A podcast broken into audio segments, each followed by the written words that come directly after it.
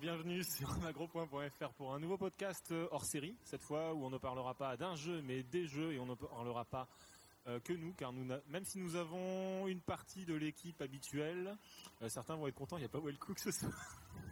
Ça commence trop bien. Ce soir, on va parler un petit peu de, du genre jeu de baston en général et de comment le genre a été traité, maltraité ou bien traité par la presse en général depuis sa création enfin, depuis sa création, depuis, on va dire, Street Fighter 2 en 91 et 92 ensuite. Donc euh, on va faire un petit tour de table. Donc comme d'habitude, euh, euh, mon side kick préféré TMDJC. Youhou À ma gauche, deux éminents game culteurs, puisqu'il s'agit de Boula Poire et Pouillot. Bonsoir messieurs. Bonsoir, bonsoir. Bonsoir, bonsoir. Voilà, en face de moi, dans un fauteuil en cuir, Frionnel. Bonsoir Frio. toujours ici. Et enfin, euh, Douglas. Salut Douglas. Bonjour. Ouais, t'as le micro, tu commences. Hein. Passe-le à Benjamin. tu veux pas passer le micro à Benjamin? Et à côté, donc Benjamin. Salut Ben. Bonjour. voilà. Alors, euh, je vais vous laisser vous présenter un petit peu, genre qu'est-ce que, dans quoi vous avez travaillé la plupart, même s'il y a des, des, histoires sombres que vous ne voulez pas dire, vous ne les dites pas. Hein. Tout de suite. Tout de suite. Donc, euh, Boulap et Pouillot, vous travaillez depuis combien de temps, chez qui et chez quoi? Pourquoi?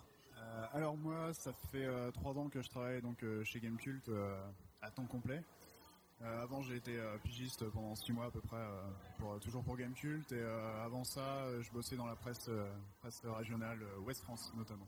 Oh la classe La classe. Et puis sinon, bah, j'ai fait des boulots d'été comme tout le monde, la plonge, des frites, plein de choses. Ok. Moi, bah, ça fait 8 ans que je bosse euh, à Gamecult, voilà. Donc j'ai vu un peu passer la période creuse, on va dire, des jeux de baston. Je crois que c'est un peu le sujet du jour. Pas que celui-là, c'est pas, c'est pas que ça. C'est en part... on va en parler, mais euh, c'est pas que ça. Donc voilà. Euh... Mais j'ai rien à te reprocher. T'as testé tous les jeux de baston sur Gamecult qui sont sortis, donc. Euh. Bon bah c'est, gentil, merci. Attention, je lisais tes tests. Et en frio, toi Bah moi, j'ai participé un peu à la, à l'aventure Arcadia et GameFan des éditions euh, Japan Culture Press, euh, feu Japan Culture Press. Ouais. Et euh, bah, comme on a beaucoup beaucoup parlé de jeux de baston, bah, voilà. C'est entre autres comme ça que j'étais un peu connu aussi. Ouais, voilà. voilà. C'était de quelle période à quelle période? Euh, je dirais 2003, 2005. Ouais, c'est ça. 2005, ouais, je pense. Je dis pas de bêtises. Benjamin? Donc moi, j'étais aussi chez Japan Culture Press pour la période 2003-2005. Donc euh, j'étais correspondant au Japon euh, pour GameFan. Et euh, donc voilà. Et enfin, Sir Douglas. Alors, moi je suis précoce, hein, j'ai commencé très tôt, donc à, à, 15 ans je développais des jeux. Et, et à, à 17 ans j'ai bossé à Tilt, à Console Plus, donc en tant que pigiste. Et Ensuite, j'ai enchaîné en plein d'autres magazines comme c'est des consoles, euh, rubrique arcade, euh, Cyberflash, c'est deux points. Mm. Si vous connaissez sur, euh, sur Canal+. Je suis un peu jeune. et, plein d'autres choses. Et donc, tu as quel âge, Douglas? Ah, c'est un grand mystère. T'as très bien gardé. franchement, vu tout ce que tu me racontes, tu fais vachement plus jeune en fait. j'ai dans la trentaine. Ah, voilà, bah, c'est bien. Et enfin, thème, non, JC, toi, tu non. Non, moi j'étais lecteur, moi. Moi j'étais lecteur, donc je profitais en fait des écrits euh, de nos comparses ici, et euh, ou profitais pas des fois parce qu'il y avait des choses qui me plaisaient euh, plus ou moins, mais j'étais euh, déjà versé dans les jeux de baston. moi j'ai commencé avec l'arrivée de Street Fighter en Angleterre, donc entre 89 et 90, et et puis la vibe des jeux de baston ne m'a jamais quitté depuis. D'accord, et bah pour faire ma vie rapidement, euh, quand euh, lui jouait à Street Fighter 1, j'avais 4 ans. Et, et donc je me réunis. Tu jouais déjà à Street Fighter 1 Non, non, non, je jouais pas à Street Fighter. Pourquoi qu'avec mon frère, ça pourrait. Euh, il avait un an. Voilà, donc euh, match-up positif. C'est la majorité pour les jeux de baston, t'as le droit à partir d'un an. Non, moi j'ai commencé en 99-2000 avec euh, KOF 99 et 2000. Et, euh, et j'ai vraiment début, ça, et j'ai vraiment commencé avec euh, donc euh, Guilty Gear X euh, sur Dreamcast et puis bah quand je me suis payé une Dreamcast, il y avait tout sur Dreamcast donc euh, on se faisait plaisir quoi. Voilà voilà. Bon bon on va commencer alors. Merci pour la petite présentation et je vais tout de suite vous commencer vous commencer je vais vous commencer. C'est pas faire scroller ce document. Ce, document. Attention, tu n'as pas le droit de regarder parce que j'ai mon ordi là. Alors, vous êtes tous, vous avez tous testé des jeux jusqu'à, il me semble, ouais moi j'ai fait tester des jeux en fait, c'est pas moi qui écris les tests. C'est pas toi qui écris les tests, d'accord, tu publies reportage. Voilà. Euh, ok, putain Et le scoop de ce soir. le scoop de ce soir. Je vais commencer par vous poser une question bête. Euh, depuis euh, 1992, donc la euh, sortie de Street Fighter, enfin 91 avec Street Fighter en arcade, est-ce que Combien euh, de matchs avez-vous gagné? Non, pas vraiment, non. Mais à l'époque, est-ce qu'il y avait du test de jeux d'arcade, Douglas? Est-ce qu'il y avait pour habitude de tester les jeux de baston en arcade à ce moment-là? Pas trop. Ça se faisait pas? Euh, déjà les jeux d'arcade pour euh, moi personnellement euh, quand je suis arrivé à Tilt euh, c'est AHL qui s'en occupait et il a dû batailler pour euh, donc pour les tester. Puisque en gros le, le problème étant qu'on n'avait pas d'éditeur donc en arcade qui pouvait nous faire tester les jeux donc on était obligé de négocier avec euh, avec les salles et les euh, et les importateurs Mhm. donc pour euh, pour tester les jeux et c'était un milieu assez fermé eux ils voulaient pas trop entendre de, parler de la presse Ah ouais, parce que c'était du. euh, ah, ils ah, n'étaient va- pas trop habitués à s'ouvrir, à s'ouvrir comme ça. Ouais. Et euh, il faut dire que dans, moi, dans les années, euh, dans les années 80, le jeu de baston, c'était pas, c'était pas un genre populaire. C'est-à-dire qu'il y avait, il y avait quelques gros jeux quand même. Moi, le Street Fighter 1, j'ai beaucoup aimé. Euh, T'as eu des, euh, des jeux sur micro comme International Karaté euh, qui était très sympa. Il y a eu Karaté Champ avant, des trucs comme ça. Mais c'était quand même du, euh, du, du jeu, du jeu assez simple au niveau Ouais. de, la, de la conception et c'était pas très populaire. Donc en, en, en arcade, on testait plutôt euh, des jeux, des jeux comme des shoot 'em up ou les jeux ou jeux d'action qui étaient plus simples à l'époque. Ok. Donc, euh, puis il fallait s'arranger avec, euh, je suppose, un gérant de salle d'arcade pour te mettre le crédit gratos pour que tu puisses vraiment y jouer. Voilà. Et puis, euh, et ouais. puis faire les photos, c'était assez compliqué. Ouais, parce qu'à l'époque, on le rappelle, à l'époque, il n'y avait pas les captures d'écran, il fallait se mettre dans le noir avec un appareil photo, si je me souviens bien.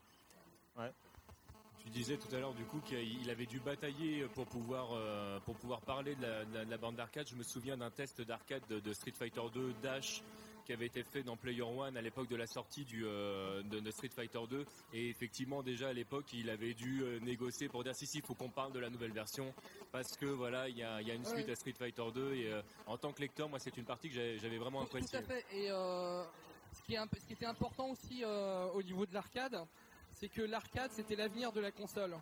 Donc, en s'intéressant à l'arcade, on, avait donc euh, une, euh, une fenêtre sur ce qui allait arriver donc sur nos euh, sur nos consoles.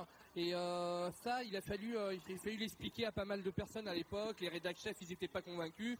Mais le début des années 90, euh, ça a beaucoup changé à ce niveau-là. D'accord. Donc euh, parlons début des années 90 donc ça a commencé comment en fait? Parce que j'imagine que euh, bon tout le monde ici qui a connu l'arrivée, moi je l'ai pas connu, enfin c'était Super NES et c'était de loin, j'étais petit. Donc euh, je suppose que tout le monde ici qui a connu l'arrivée de Street Fighter 2 a dû se prendre une bonne claque. Apparemment Ah bah, c'était l'orgasme, l'orgasme visuel, ludique. Enfin, j'ai jamais ressenti autant d'émotions personnellement au moment de la sortie de Street Fighter 2. Je me souviens que Console Plus avait fait un supplément de 8 pages à l'époque, euh, un des tout premiers Console Plus, 8 pages, mais que j'ai dévoré. Quoi. Enfin, c'était, mais pour moi, c'était l'hallucination de voir.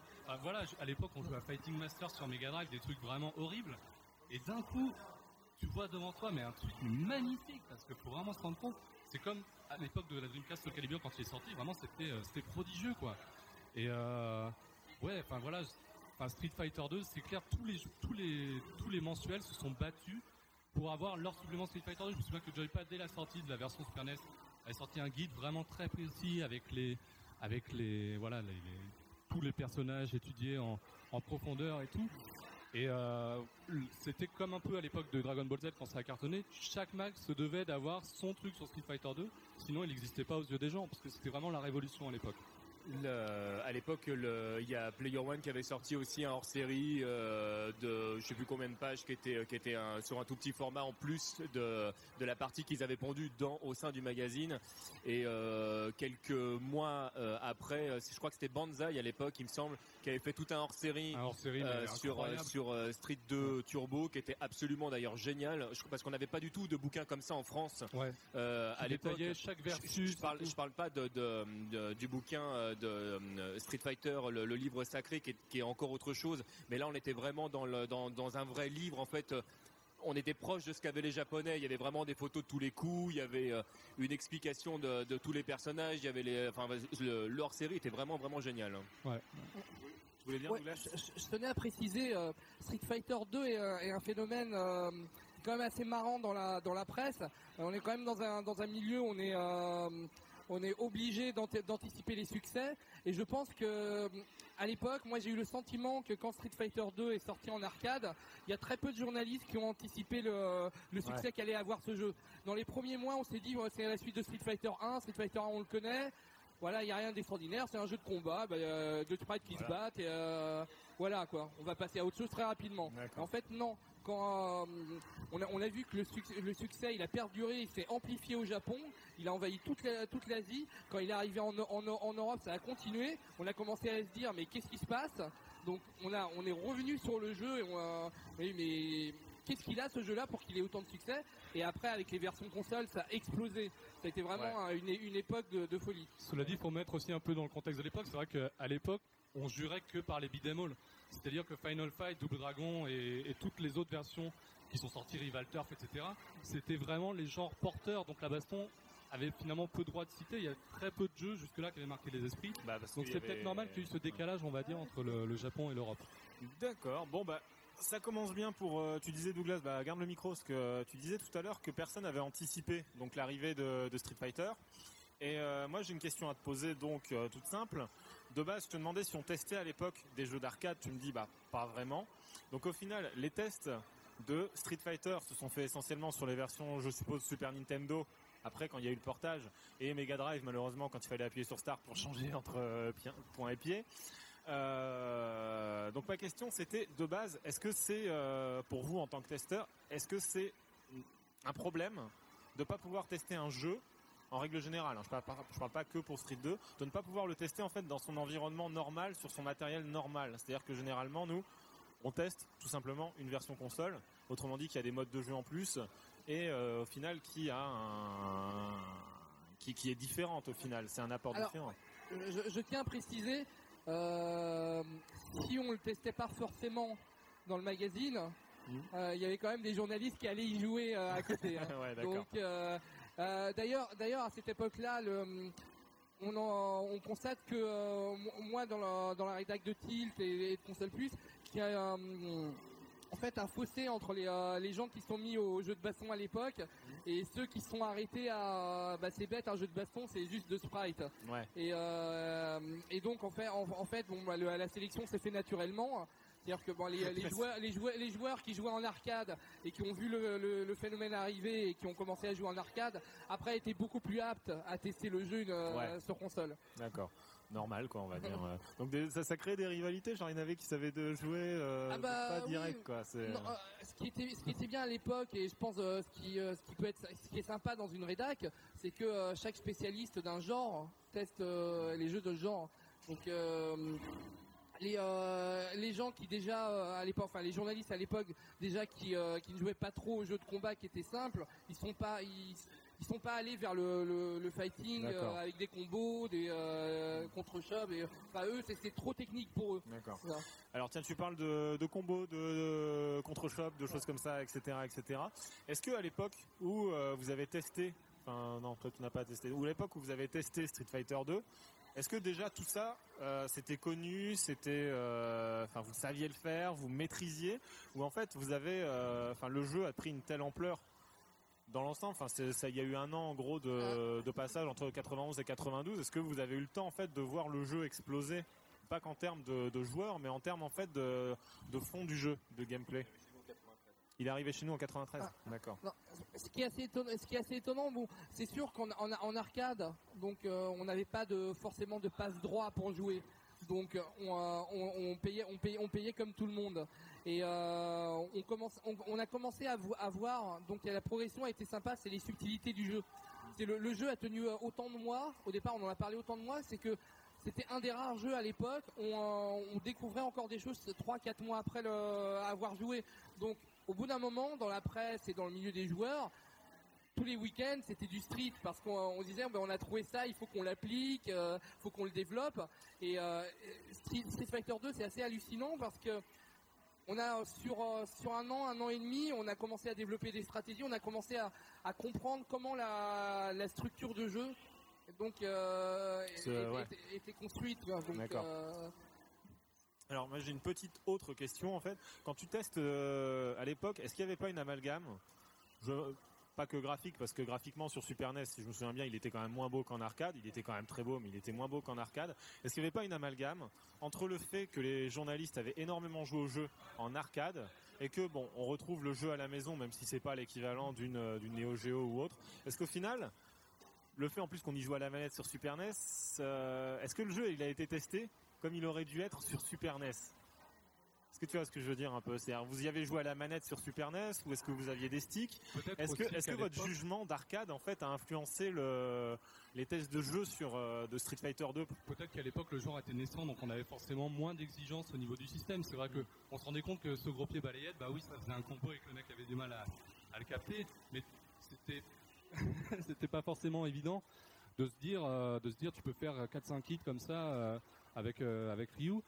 Donc tout ça pour dire que euh, voilà, t'avais pas le même niveau d'exigence. Bien sûr, tu pouvais jouer avec, tu pouvais t'acheter le, le stick Capcom qui était fait exprès. euh, Tout à fait. en deux ouais. volets pour euh, pour te dire c'est comme l'arcade à la maison mais euh, finalement la progression elle se faisait euh, face à un autre adversaire mais les, les phases de training et tout c'était ça n'existait pas encore je pense Pour, aller dans ce sens et, et remettre les choses dans le contexte, il faut rappeler que la Super NES est une Super NES, c'est-à-dire que c'était pas une bande d'arcade. Et ce qu'elle offrait avec Street Fighter 2, parce qu'il faut rappeler que Capcom avait réussi le prodige à, inclure Street Fighter 2 dans une cartouche qui était minuscule, parce que le, le jeu il pèse vraiment que dalle dans leur première cartouche.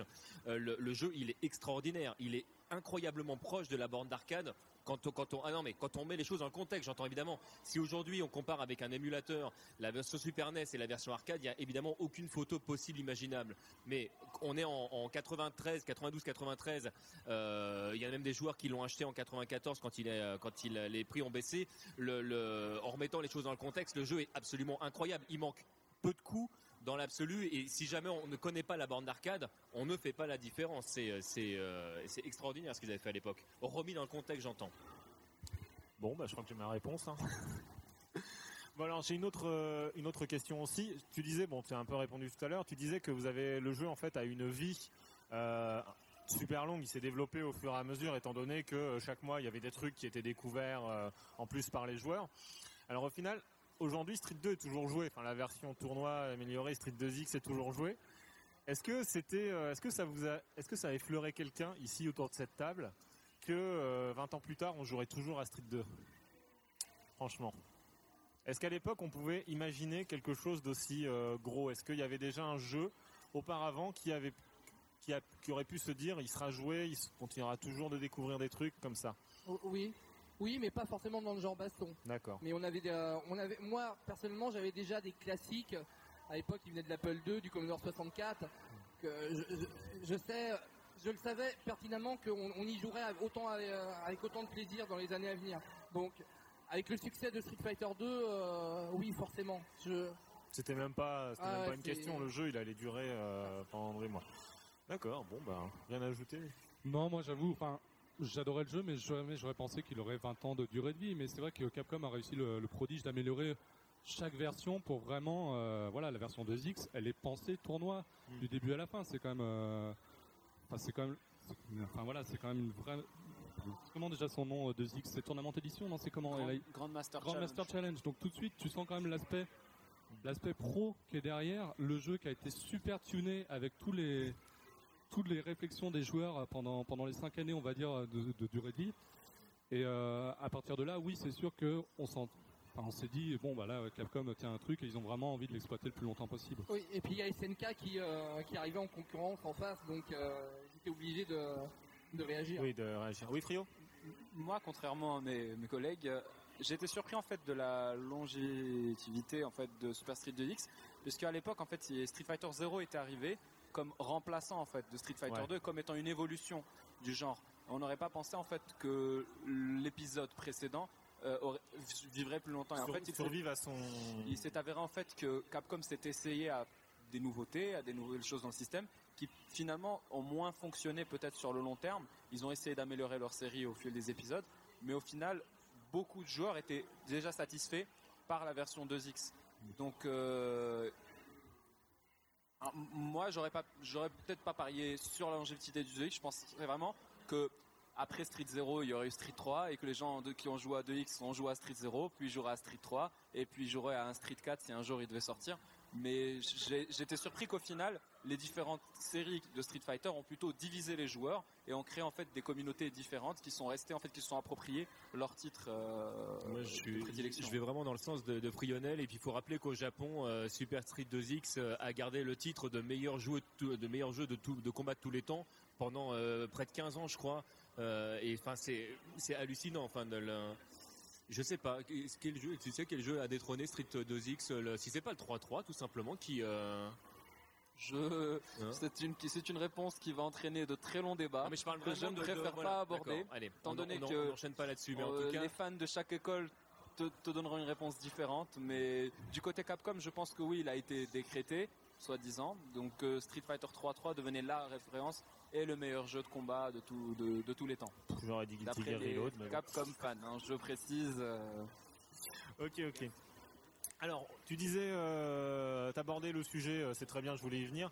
Des t'abordais le sujet et je voulais y venir des concurrents de, de Capcom à l'époque, et donc de la nécessité de, enfin, j'ai même pas envie de dire de la nécessité, de la multiplication des jeux, de la multiplication des gens qui les fabriquaient, euh, des séries, etc. Et euh, il y a une première question que je vais te poser. Est-ce que, bon, j'imagine qu'à l'époque, de toute façon, et même aujourd'hui, il y en a un qui trouve un concept et puis tout le monde le copie mille fois euh, comme ça. Mais euh, est-ce que vous pensiez, est-ce que vous vous attendiez à ce que ça arrive aussi vite? Parce que si on y regarde bien, le premier, on, avait, avait parlé, le premier Fatal Fury est sorti seulement quelques mois après Street Fighter 2 et c'est quand même vachement court comme truc. Quoi. Et est-ce oui. que euh, à l'époque vous en avez entendu parler ou est-ce que c'est arrivé plus tard et euh, comment vous l'avez vu ça en Euh, fait? per- personnellement, oui, euh, Fatal Fury, euh, quand on l'a reçu à la rédac, je l'ai pris, j'y ai joué toute la soirée jusqu'à 1h du matin. c'était un peu, on, sentait, on sentait venir le, enfin, le vent tournait. C'est-à-dire qu'on on- on sentait que certains genres de jeux allaient avoir moins de succès. Donc euh, comme euh, comme les shoot 'em up et que les euh, Les et beat'em que all les, aussi, euh, ouais. voilà que le, le fighting allait euh, allait prendre une place prépondérante dans le dans la scène quoi. C'est ça on le sentait. Il y avait des annonces. On avait les annonces tous les mois tous les mois. On avait des nouvelles annonces de jeux de combat. Euh, ça on le sentait on le sentait venir. euh. Je suis sans doute très jeune, j'ai du mal à imaginer une annonce de jeu de combat tous les mois. Tu vois. Bon, Ouais, mais les cycles de développement étaient tellement plus courts que euh, voilà, en plus SNK avait besoin d'alimenter aussi sa scène arcade. Et voilà, le filon explosait, donc ils avaient vraiment intérêt. Et puis, SNK avait un gros problème euh, dans beaucoup de pays, mais du coup particulièrement en France, c'est-à-dire que pour jouer dans de bonnes conditions un jeu SNK, il fallait forcément une Neo Geo parce que toutes les conversions qui sortaient dans l'ensemble, enfin pas doute, mais enfin la, la- la quasi-totalité était, euh, on pouvait pas comparer un jeu SNK, un jeu Capcom à l'époque, ça, ça se comparait pas. Le, et alors que quand on jouait sur Neo Geo, on avait vraiment l'arcade à la maison et donc il fallait les moyens de pouvoir euh, de pouvoir se la payer. fallait avoir des amis riches. Vous aviez tous un ami riche pour aller euh, jouer euh, au jeu SNK hein J'avais une Neo Geo. Ah toi t'étais riche tout court. j'étais l'ami riche de tout le monde. Ouais, on en a trouvé. Tu sais, des fois, souvent, on entend dans les trucs, ah, la Neo Geo, j'avais un ami, euh, ses parents étaient riches. Non, non, bah nous, on a trouvé un vrai riche et c'était pas ses parents. c'était lui l'ami euh, riche. Ceux qui étaient un peu moins riches se sont forcés de se satisfaire des conversions consoles puisqu'ils n'avaient pas le choix. Moi, je suis passé par cette case-là, Ouais. par exemple, En et temps, je savais que j'avais une version bridée, mais à l'époque, les jeux étaient tellement magiques qu'on était satisfait. On hein. était Le, vachement moins exigeants aussi. le Et- premier Fatal Fury sur Super Tu, Nintendo. tu nous en as parlé dans le podcast. Fatal Fury de celui-là. C'était une conversion horrible et catastrophique, mais qui nous a tous fait rêver à l'époque. Quand on n'avait pas la version Neo Geo, on était bien content de l'avoir. hein. Ouais, il y avait quand même Andy et Terry sur le truc, mais bon. C'est vrai qu'à l'époque, on parlait pas vraiment de- d'arcade perfect ou de, de choses dans le genre. C'était C'est pas trop. venu, c'est venu très très très tard. hein. Ouais, c'est très vrai. très ouais. tard.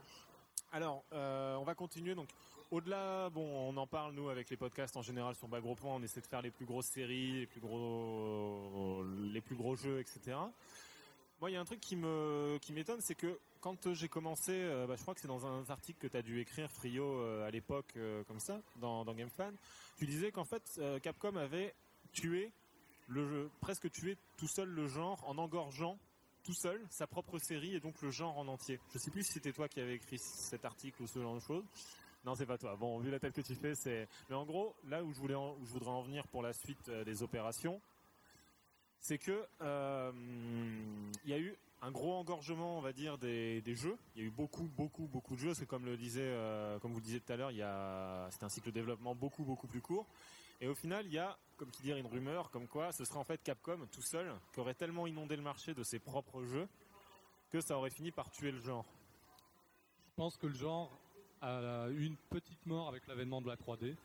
parce que à une époque, euh, voilà, longtemps Street Fighter 2 a représenté euh, l'ultime, euh, l'ultime euh, classe visuelle dans le jeu vidéo. Et puis d'un seul coup, Virtua Fighter est arrivé, Virtua Racing est arrivé, Virtua Fighter est arrivé, Tekken est arrivé, et les gens ont réclamé absolument ce, fighting 3D pour la simple, pour le simple, la simple et bonne raison que c'était une claque visuelle, la claque visuelle qu'ils attendaient et qu'ils avaient reçue de Street à l'époque. Euh, à l'époque, donc je rejoins ce que mon collègue a dit, c'est que euh, à l'époque, quand on a investi dans une console nouvelle génération, on voulait de la nouvelle génération. Et je pense que beaucoup de gens euh, voulaient de la 3D, voulaient des effets visuels à la hauteur de l'investissement. Et peut-être que les jeux 2D ont commencé à paraître un petit peu vieillots. Mais je pense aussi qu'une des autres raisons qui a tué le genre, mais celle-là, c'est c'est peut-être pas volontaire, mais c'est l'évolution logique qu'il a suivie, c'est-à-dire que pour que les jeux deviennent de plus en plus intéressants, ils ont dû s'enrichir, ils ont dû devenir plus complexes et beaucoup plus techniques. Et donc forcément, qui dit complexité dit élitisme, dit détachement du grand public, et donc forcément, le- la cible, le segment sera petit, et donc ça entraînera forcément euh, un affinement en fait du public, et donc peut-être la mort d'un genre, parce que c'est- l'évolution cohérente et logique. Et on remarque aujourd'hui que si le genre a pu ressusciter, c'est effectivement parce que Capcom a décidé de revenir sur des choses beaucoup plus simples en simplifiant. Donc euh, c'est peut-être l'évolution logique du genre qui l'a tué plus que vraiment euh, euh, l'engorgement de, de Capcom. Je pense plus que c'est vraiment ça. Et puis il y a, a mort et mort parce qu'on peut parler effectivement de sa mort médiatique, mais si jamais on regarde par exemple Tekken n'a jamais, euh, ne s'est jamais arrêté de produire, il y a toujours eu des Tekken, même au moment où on parlait moins euh, des jeux de combat en général. Disons qu'il y a un moment où Capcom a décidé lui de se retirer de la scène d'arcade et en plus de, de- des jeux de baston en général. Alors là où je voulais revenir aussi, c'est, euh, bah, tu fais bien de le dire sur la scène arcade. Faut pas oublier que la plupart, tous les jeux même, à l'époque, sortaient en arcade. Avant de, les jeux de baston sortaient, euh, les jeux dont Et on peut difficilement dire que Capcom s'est retiré de la scène arcade parce que bon, il y a eu Vampire qui est sorti, il y a eu toute la série des X-Men, X-Men vs Street Fighter, on a aussi la série des Alpha. Donc pendant cette période 95-2002 qui correspondrait un peu, on va dire, à ce cycle-là, bah, les titres Capcom étaient quand même présents. Seulement, Il euh, n'y en a pas trop. Enfin, j'ai envie de dire, rien que si on prend Capcom, il y a Vampire, il y a la série des Versus, il y a Street Alpha, ensuite il y a eu Street 3, euh, il y a peut-être une série que j'oublie en plus, Il y, mais a, il y a les Jojo, il y en a il y énormément. a Jojo, il y a War... Rival School aussi. C'était en arcade Rival School à l'époque? Oui, bien sûr. Ouais, Rival School, ouais. Bien sûr, les deux Plus, premiers. et, on- et c'est sans compter tous les concurrents. Tous les ans, il y avait un coff, euh, il y a eu euh, des Real Boot Fatal Fury à en pleuvoir, comme ça. Enfin, je sais pas, est-ce qu'on avait vraiment le temps de jouer à tout en fait à l'époque? J'ai juste envie de poser la question, est-ce qu'il n'y en avait pas trop tout simplement? Parce que tu disais son évolution logique, c'est d'être de plus en plus compliqué. Mais si tu as de moins en moins de temps parce qu'il y a de plus en plus de jeux, de base aussi, tu tues ta, ta poule aux œufs d'or en un sens. En fait, justement, du fait de la complexité des jeux et du fait qu'ils devenaient de plus en plus riches, il n'était, c'était pas possible de jouer à tout. Même aujourd'hui encore. Oui, en- en- même en- en aujourd'hui. En fait, pour pouvoir apprécier un jeu et pouvoir y jouer à son potentiel maximum, il fallait s'investir sur un jeu en particulier, une série en particulier. Ce qui a donné naissance aux communautés de jeux de combat et qui se sont spécialisés sur des titres. Donc je pense pas que ça dérangeait en fait. Il suffisait d'avoir son genre de prédilection, son type de jeu et on s'investissait dedans. Mais c'était effectivement quasiment impossible de maîtriser tous les jeux qui sortaient à cette époque. C'était Bah, pas possible. C'est surtout que, euh, enfin, c'est, tu vois, euh, Vamp- Vampire, euh, Street Fighter, c'est, des gameplays vachement différents entre tous Oui, les. euh, voilà. Donc c'est, je pense que chacun pouvait. euh, moi, je sais qu'à l'époque, justement, j'étais super fan de, Vam- de Vampire. Euh, j'ai délaissé Street Fighter parce que bah, je, je trouvais, je trouvais vraiment beaucoup plus mon compte dans Vampire. Et je crois que justement, c'est, c'est pas, c'est pas mauvais qu'il y ait plus, plus de jeux sur le marché. Euh, enfin, j'ai, du mal à voir comment ça, pourrait tuer euh, un petit peu. le- Après, je parle pas, je, je voulais pas forcément parler en termes de joueurs, en termes de communauté, mais en termes de business. J'ai l'impression qu'en fait, il y en avait tellement que, euh, au final, même en toi, en tant que propre constructeur ou fabricant de jeux, tu laisses même pas le temps à ton à ton propre produit. Ou alors, comme tu le disais, forcément, tu t'es déjà rendu compte que tout le monde, tu veux plaire à tout le monde, et donc dans ce cas, tu en sors beaucoup. Donc les deux sont possibles. Oui.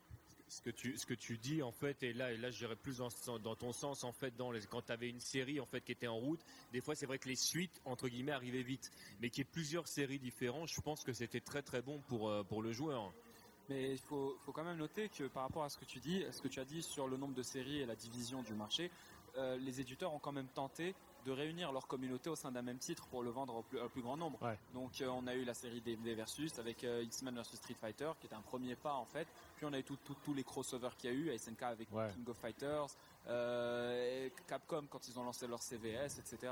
Mm. Donc euh, ils ont des- ils ont tenté en fait de justement faire des jeux qui plaisent à tout le monde. Et je pense que l'apothéose au niveau de Capcom, c'est Capcom versus SNK2, en fait, Oui, qui là, était une espèce de, de, euh, voilà, de, de de fourre-tout fourre-tout, on peut. pour essayer de réunir tout le monde et compenser tous les joueurs et tous les genres euh, Mm. de joueurs.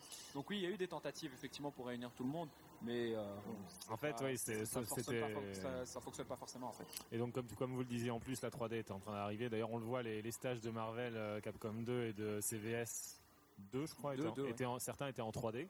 Avec vo- les voitures qui passaient, euh, oui, ça le bus en 3D rouge là, et tout. Ouais. Bon, bah écoutez, on va arriver à une période qui m'intéresse fortement parce que c'est celle où j'ai commencé à jouer. donc, euh, tu vas pouvoir peut-être dire quelque chose. Par contre, toi, tu jouais plus, toi, donc euh, tu vas. Ouais, mais je jouais à des vieux jeux. Ouais, voilà. Alors, on va parler. Moi, il y a une année que j'aime bien. Euh, c'est l'année 2001. L'année 2001, je la trouve assez exceptionnelle parce qu'en 2001, on avait à la fois KOF 2001. KOF 2001 qui, euh, j'y ai joué beaucoup pourtant. Hein. Mais alors par contre, putain, qu'est-ce qu'il était moche. Bon, c'était en plus l'époque euh, où SNK, c'était le premier KOF de Ça- SNK Playmore et Elite. Ça peut arriver à tout le monde, tu sais. Oui, voilà. C'était C'était Eolite. toujours, c'était toujours SNK, C'était toujours mais SNK. développé, oui, mais développé par Eolite. C'est ça. Le reste du jeu a été développé par, Eolite, on va dire. Voilà. Alors, on- parce qu'à l'époque, on se tape à la fois euh, King of Fighter 2001, donc euh, qui est presque une chute. euh, moi, je trouve que c'est une chute visuelle, enfin qualitative, assez impressionnante. On se tape les crossovers, comme tu disais, de CVS2, Marvel vs Capcom 2, mais alors eux, c'est l'effet inverse. C'est vomitif tellement il y en a, tu vois. Et à côté de ça, on se tape aussi des jeux qui étaient, euh, bah, je pense notamment à Guilty Gear X, qui tout d'un coup mettaient un, degré supérieur dans la finition, dans la qualité ou même dans le style. C'était autre chose. Donc je trouve que l'année 2001, pour moi, ça représente un truc en fait où tout se croise. La fin d'une ère, le début d'une nouvelle et le, mélange des deux en fait. Et euh, voilà, je vais vous demander donc euh, vos impressions à l'époque, parce que je crois que quasiment tous à cette époque-là, vous, aviez déjà un pied dedans. J'ai envie de dire de 99 à 2001, 2002, comme ça. Qu'est-ce que qu'est-ce qui s'est passé en fait? Parce que à ce moment-là, je suppose qu'il y avait moins de jeux, ou alors qu'il y en avait plus en 3D, parce qu'il y a eu Soul Calibur aussi. Oui, voilà, il y avait Soul Calibur aussi à l'époque. Putain, Soul Calibur, c'était, euh, enfin, c'était quelque chose quoi. Je crois que c'était 2000. Je me En souviens fait, bien. 99, euh, 99. 99 2000. D'accord. C'est l'époque de la Dreamcast Ouais. et du début de, des conversions arcade perfect, accessibles à tout le monde, sans cartouche RAM, sans, sans rien du tout. Il y a eu Marvel Capcom qui était sorti sur Dreamcast, qui était Ouais. extraordinaire pour l'époque, parce Mon que c'était l'une jeu. des premières fois qu'on avait un jeu CPS2 euh, aussi proche de l'arcade. Bah, euh, euh, Bah, c'est vrai que Capcom a toujours soutenu, euh, soutenu Sega à l'époque de la. Dreamcast. On se souvient que par, par exemple, Marvel Capcom 2, tu avais une connexion entre le VM. il est sorti Et en la même borne temps. Il était bah sorti ouais. en même temps sur arcade. C'était l'une des, c'est l'un des premiers jeux à être sorti en même temps sur arcade et sur console. C'est sorti Et on en avait la même temps. possibilité de débloquer des personnages exclusifs à la version console et des personnages exclusifs à la version arcade. Et on était obligé de faire des allers-retours avec sa carte mémoire pour pouvoir débloquer l'intégralité du cast. Donc ben il y avait, voilà. ouais, c'était, non, là, Et de jouer sur internet parce qu'il y a en fait il y avait trois trois types de points différents. Exactement. et, euh, exactement. Ok, ok. Donc Alors. euh, on disait, donc c'est, l'époque de la Dreamcast. Voilà. tu- Donc euh, en fait la période, ouais, la période début de Dreamcast à fin Dreamcast, en fait, parce que euh, j'allais dire Capcom a arrêté à peu près à cette période-là l'arcade, si je me souviens bien, non? Avec une petite reprise euh, En 2000. épisodique, on Ouais, va dire. Voilà. Euh, à côté de ça, donc on avait la Dreamcast qui commençait à apporter quelque chose de bien en termes de conversion, et en même temps on avait la mort de SNK. Donc euh, j'aimerais bien faire un tour de table de ce que vous en avez pensé à l'époque, chacun. Tiens, bah Douglas commence. À l'époque À époque 2000, époque 99 à 2000, période Dreamcast en fait, quand euh, il y avait à la fois SNK qui mourait, Capcom qui se retirait de l'arcade, la Dreamcast qui permettait tous les portages, c'était un peu un melting pot de tout et n'importe quoi en fait. Ça arrivait, euh, ça faisait à la fois la mort et euh, la renaissance en un sens. Moi, quand tu me parles de 2000, 2001, euh, T'étais déjà plus dedans. moi, c'est, moi, c'est plutôt la fin de la Dreamcast Ouais. euh, auquel je pense en, en premier. Après, le, ce qui était assez, assez marrant avec la Dreamcast, c'est qu'on a eu une machine qui, euh, qui avait le potentiel justement d'avoir des, euh, des jeux arcade perfect, mais qui avait des pads euh, assez mauvais pour, pour jouer. Donc, je pense que c'est aussi là où, les, où le stick vra- a vraiment commencé à arriver sur les, sur les consoles. Ouais. Où j'ai vu des, des gens qui n'auraient jamais acheté un stick à la génération d'avant. Donc en, Le stick Dreamcast, euh, qui est toujours aussi apprécié, un stick, quoi. Et ça, ça, ça vrai- c'est vrai que ça a marqué, ça a marqué cette époque-là, quoi. Et on avait vraiment l'impression d'avoir la borne euh, chez soi, de se faire des, des tournois et euh, c'était Ouais. vraiment sympa. Donc c'était la première époque entre guillemets où on pouvait commencer à avoir des portages euh, de qualité chez soi au final. Surtout, surtout, surtout le CPS2 à la maison. Ouais. Puisqu'on a pu découvrir pour la plupart des séries, qui, de- les- des, des jeux de Capcom comme Jojo ou les Street Fighter 3. Euh, ça, on, avait, on a dû attendre la Dreamcast, Ouais. alors que la saga Street Fighter 3 avait quand même commencé en 97. Oui, voilà, oui. Et donc, Voilà, et euh, quand, tu, quand tu vois un jeu comme Soul Calibur, qui a amené énormément de, de, de gens du grand public, de joueurs de grand Ouais. public euh, au jeu de combat, c'est- c'était quand même une, euh, une, une époque pour le jeu de combat qui a été très sympa. Bah, moi, ce que je trouve assez paradoxal, c'est que au moment même où on est arrivé à avoir une console qui proposait vraiment de l'arcade perfect, et jusque-là, toutes les consoles étaient un peu mues par ce désir de coller le- au plus près à l'arcade. C'est à ce moment-là où les, gens commençaient à se désintéresser de, du phénomène fighting, euh, fighting 2D et même du phénomène des jeux d'arcade en général. C'est pour ça que sans doute la Dreamcast est aussi tombée en désuétude, c'est-à-dire que voilà, à partir du moment où on a eu Sega Rally chez soi, bah, finalement on s'est aperçu qu'avec la puissance que permettait la machine, on s'intéressait peut-être à autre chose que les jeux d'arcade. Et donc, ça correspond un petit peu à une période charnière où finalement les gens ont fini par se désintéresser de tous ces jeux, on va dire, euh, typés arcade, que ce soit le Versus, que ce soit le, les, les jeux de course arcade et compagnie. Bah, et euh, Le, le grand public. Ouais. le grand public, bien de, sûr. de toute façon, il y a un- il y a tout le temps un déc- il y a toujours eu un décalage entre le, le grand public et les, et les joueurs. Parce que les, les jou- les joueurs vont vraiment être intéressés par, les, vrais joueurs, excusez-moi du, euh, terme, vont être intéressés euh, en, premier lieu par le, euh, par le gameplay l'intérêt du jeu. Le grand public, il va surfer sur des vagues. Et ce qui se passe, c'est que le grand public a progressivement arrêté l'arcade parce que ils avaient des machines, ces jeux qui égalaient l'arcade au niveau graphique. Ce que qu'il leur fallait, c'est des jeux qui soient accessibles, qui soient beaux. Alors, que les, les joueurs, c'était l'intérêt qui, euh, primait vraiment. Et, euh, et donc il y a- tout un, décalage du marché et Sega l'a, subi quand même de plein fouet avec la Dreamcast. Pour aller dans ce sens, on peut dire que c'est l'une des périodes où les jeux en général ont commencé effectivement à devenir beaucoup plus faciles, de manière flagrante. Il y avait effectivement une déclinaison déjà à la fin des années 90, mais qui était moins sensible, on va dire. On trouvait encore des jeux qui étaient très difficiles d'accès. Euh, là, tout d'un coup, effectivement, le, le joueur, tout d'un coup, s'aventurait à demander des choses où il avait moins de temps à passer sur, sur sa console. Et c'est peut-être arrivé en lien aussi, euh, je pense, avec le fait que le public a grandi et qu'il y a certains joueurs qui passaient avant beaucoup de temps sur leur console qui tout d'un coup avaient un métier et qui n'avaient plus le temps non plus de passer autant de temps dessus. Il a fallu que les éditeurs s'adaptent et proposent des jeux qu'on pouvait finir plus vite et sur lesquels on n'était pas frustré de rester pendant des heures. Donc ça, plus le public rajeuni qui avait besoin de quelque chose de plus jeune, je pense que euh, la déclinaison s'est faite naturellement. D'ailleurs, ça m'intéresse sur un truc, c'est que euh, tu disais euh, juste à l'instant que euh, les joueurs avaient vieilli, et au final, on retrouve la même problématique qu'on disait tout à l'heure, c'est qu'au final, la, complexi- la complexification, l'arrivée de nouveaux joueurs sur le genre euh, baston, au final, ne peut se faire que si à chaque fois on a un retour entre guillemets aux sources qui va nous euh, nous permettre de commencer. Parce que moi, c'est vrai que j'ai commencé avec Marvel versus Capcom, euh, j'appuyais sur les deux gâchettes, ça faisait les trois furies en même temps, euh, je gagnais tout, et puis basta. en grande partie pourquoi Soul Calibur a, Oui. a pu marquer une espèce de renaissance du genre. Parce que le jeu était super beau, il était à la pointe technologique. C'était une version console super riche, donc il proposait du contenu solo très très très intéressant. Et en plus de ça, c'était un jeu de baston très simple et super accessible. Ouais. Les, les mécanismes de jeu étaient vraiment vraiment vraiment simplifiés. Donc euh, effectivement, à chaque fois, quand on voit un reset un peu du genre, il, il passe par une simplification et par euh, une- une accessibilité. D'accord.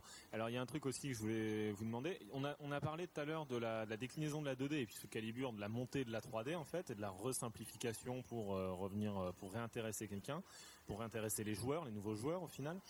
Mais euh, alors la question que je vais vous poser maintenant, c'est que comment vous vous avez vu en fait ce, vous avez vécu cette période-là? Parce qu'au final on parle quand même de euh, jeux. Il y a eu quand même KOF 94 à euh, 2000, tu vois par exemple où on est quand même passé par des systèmes, euh, trois systèmes différents, euh, des trucs pas possibles. Euh, on a eu Fatal Fury, puis Real Boot, puis Garou. On a eu Street Fighter 2, Alpha, 3, euh, X, The Movie, oh, pardon, euh, etc.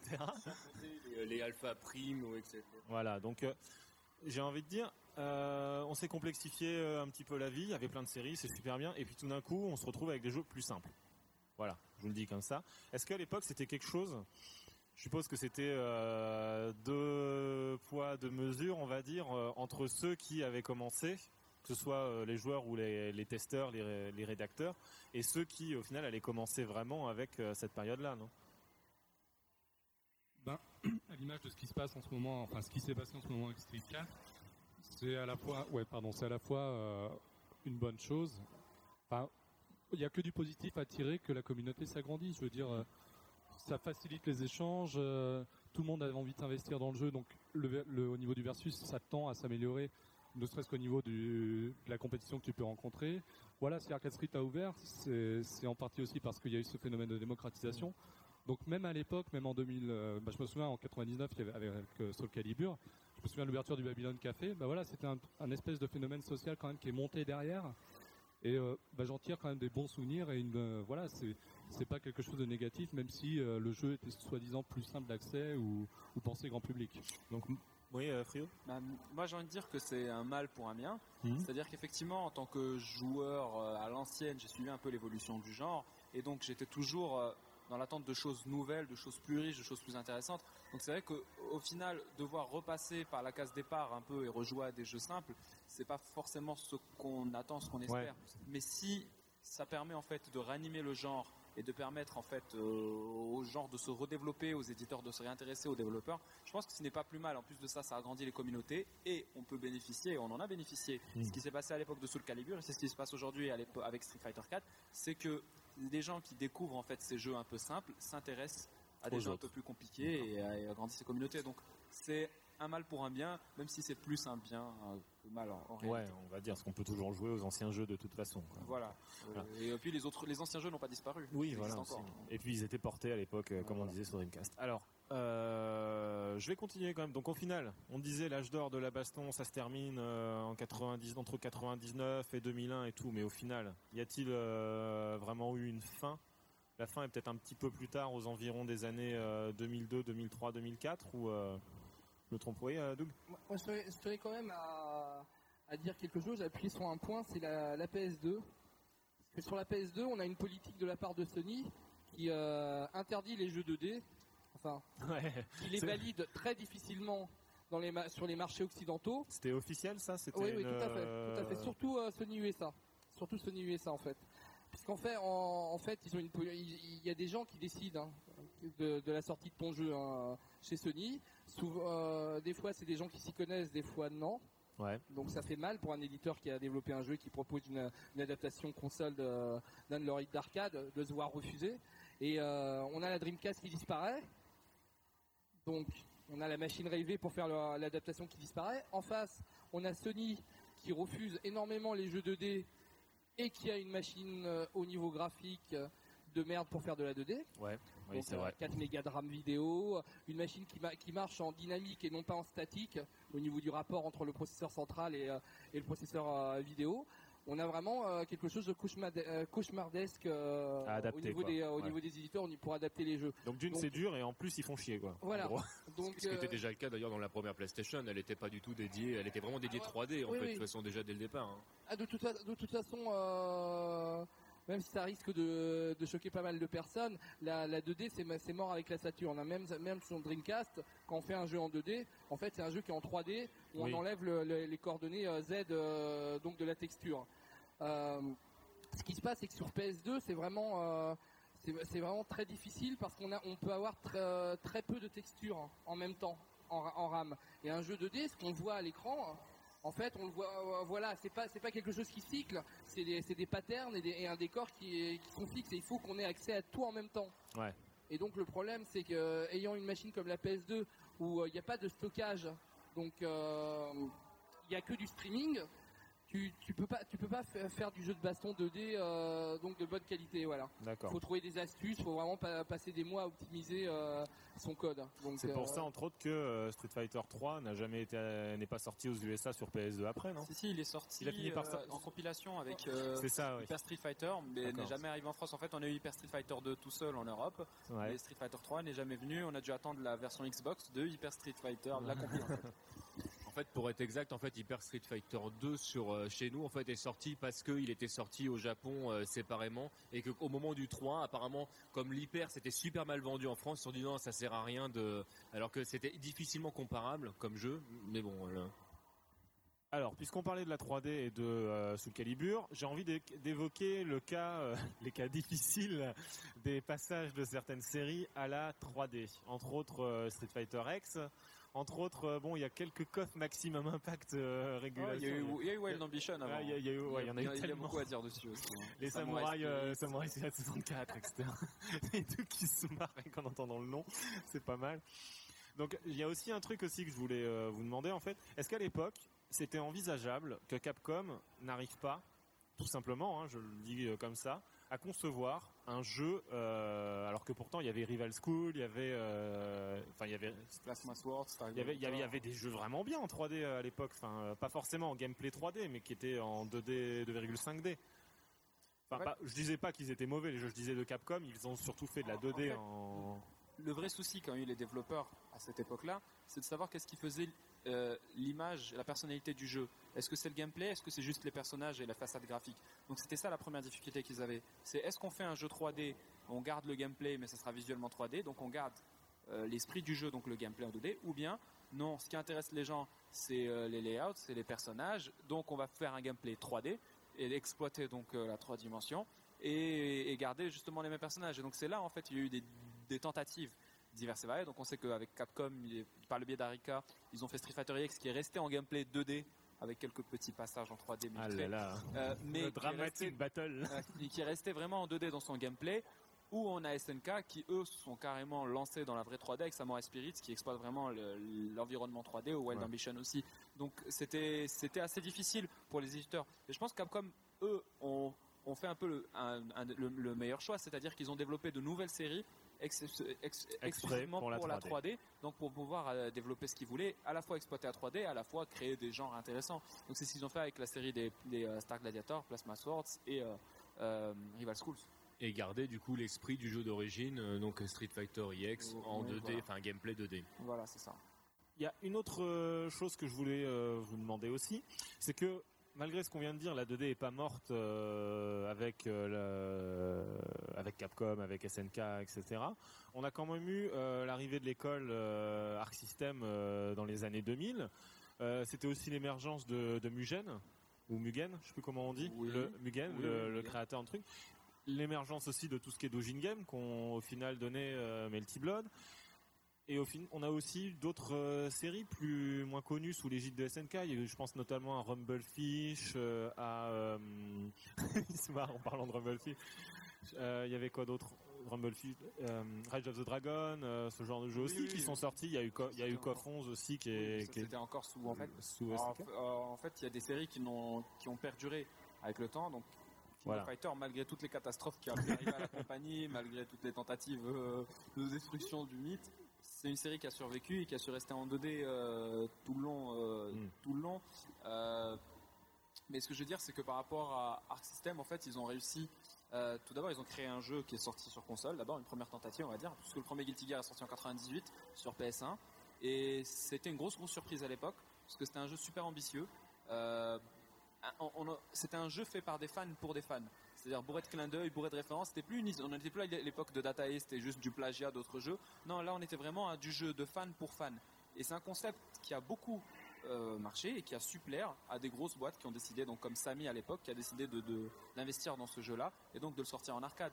Et, euh, et c'est ce côté fan service en fait qui a donné à Guilty Gear en fait la, la possibilité en fait de se développer sur le long terme, mais surtout sa technicité, sa complexité qui allait à contresens de ce qu'auraient dû faire les éditeurs, mais qui a su en fait euh, garder sa cible et rester un jeu de pro pro fighter, de, de- de- d'experts et de fans assidus. Donc ils ont ils sont en fait ils ont abordé la chose différemment et ils se sont ils sont ils ont visé un public précis, petit peut-être par rapport à la taille du marché, mais ils sont su y rester fidèles et ont développé leurs jeux et apparemment bah, ça fonctionne toujours puisqu'ils continuent à sortir des jeux aujourd'hui dans la même euh, dans la même vague. Ceci dit, c'est arrivé de pair avec euh, la mode du rétro de gaming et qu'il y a aussi un, un public plus âgé qui avait décidé de ne pas passer à la 3D, qui a trouvé son compte aussi sur les consoles entre guillemets nouvelle génération avec des, jeux qui étaient plus anciens. Capcom l'a compris très vite, a sorti euh, euh, déjà sur sur Saturn et PlayStation étaient sortis les Capcom Génération euh, où le cinquième était euh, consacré notamment aux trois premiers Street Fighter, euh, enfin aux trois premiers Street Fighter 2, excusez-moi, je le précise. Et, euh, donc c'est vrai que euh, il y a, eu ces, deux pôles en fait qui se sont euh, qui se sont intermélangés. Donc la 2D est jamais vraiment morte, elle était nichée en fait. Et puis euh, pour Guilty Gear, puisqu'on parle de la presse, je me rappelle encore des premiers screenshots de Guilty Gear X qui étaient Oh parlés. là là. Je me rappelle c'était sur un joypad, un numéro de joypad de, de 2000, je crois 99, non? Un joypad de 99 où on avait eu les premiers screenshots de Guilty Gear X. Moi aussi, et honnêtement, vu, je dois dire, euh, à l'époque, je n'y croyais pas. Pour moi, c'était impossible. En fait, ça m'a fait penser au screenshot de Rise of the Robot qu'on avait eu sur- non mais c'est vrai qu'on avait eu sur console plus à l'époque c'était des trucs en haute définition on nous promettait que le jeu allait ressembler à ça au final ce n'était pas ça et en fait non. quand j'ai vu les premiers screenshots de Guilty Gear X j'ai dit c'est impossible qu'un jeu 2D soit aussi beau aussi fin aussi détaillé et je pense aussi c'est ce qui a c'est ce qui a aidé à- c'est ce qui a aidé Guilty Gear c'est-à-dire que c'était un jeu 2D mais 2D classe euh, haute euh, Haute résolution à l'époque, 480p voilà, quoi. à- haut de gamme, voilà, c'était un jeu 2D visuel haut de gamme. C'est-à-dire que c'est pas juste on te donne de la 2D pixel simple, c'est vraiment on reste en 2D, mais euh, c'est récent en fait, c'est de la 2D moderne. D'accord. Alors là, on a un problème qui est récurrent dans, la, dans pas mal de, donc de domaines technologiques. C'est que une fois qu'on arrive au top d'une technologie, au lieu de l'exploiter, on l'abandonne. C'est-à-dire que là, là, quand, on arrivera, quand, quand- quand on arrivera à faire de la, de la 3D super belle, bah, on passera à l'hologramme en quatre couleurs. Voilà. Ouais. Et, et ça, c'est un gros problème. Moi, quand, quand j'ai vu Guilty Gear, euh, donc le, deux- le 2, euh, j'ai fait, mais c'est génial, quoi. Maintenant, s'ils commencent à nous sortir des jeux 2D en haute résolution, des jeux de combat, des, jeux de plateforme et tout ça, ça va, être génial. En fait, non, on n'a rien eu. Et ça, ça a une grosse frustration.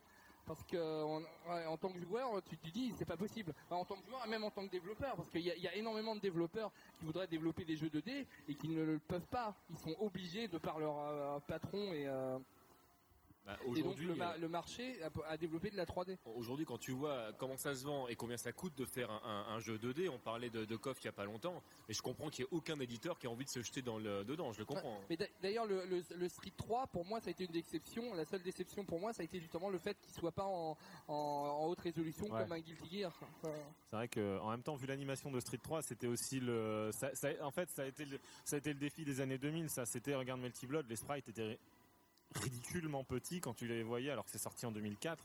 Et euh, par contre, c'était animé. euh, bah, il, a- il aurait fallu un autre hard. Oui, effectivement, Voilà. le Je pense qu'il était CPS3, limité le par le CPS3, il, Ouais. il pouvait pas aller dans.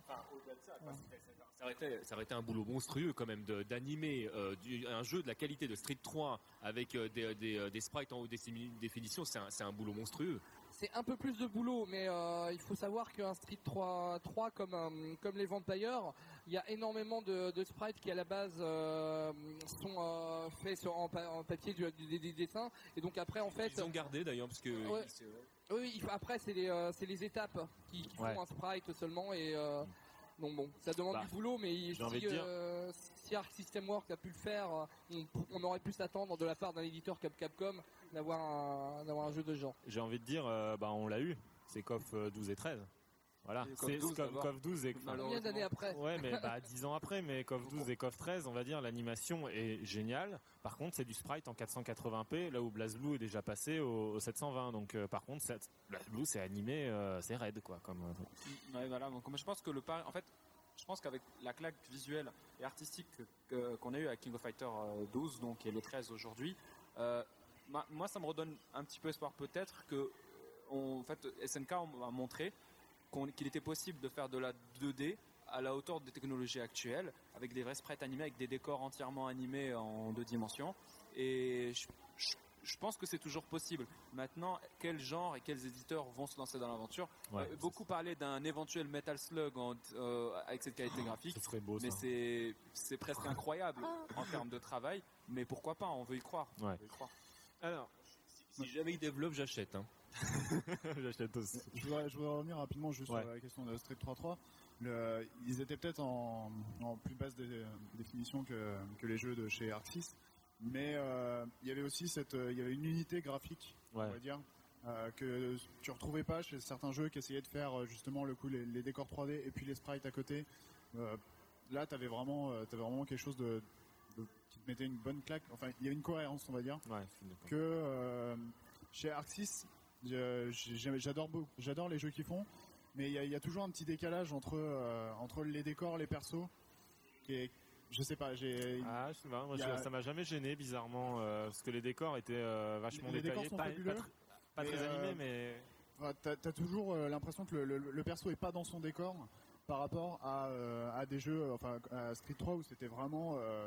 Euh, Euh, C'est bizarre que tu dis ça parce que pour moi c'est l'inverse justement. Je trouve que Street 3 n'a pas les décors qui ressemblent à ses sprites parce que les, les, les- Le 3.3. le 3.3 le oui. second impact. Ah non non pas le second impact justement. normal. Je trouve que le second impact est beaucoup mieux en termes de décor parce que le 3.3 j'ai l'impression de, de voir j'en sais rien un jeu digitalisé tu vois des décors digitalisés un truc fait en 3D puis après on, euh, il y avait 256 couleurs et ben on l'a passé au filtre euh, 256 couleurs et puis voilà justement je trouvais que 3.3 ça marchait pas les, les décors de 3.3 en fait.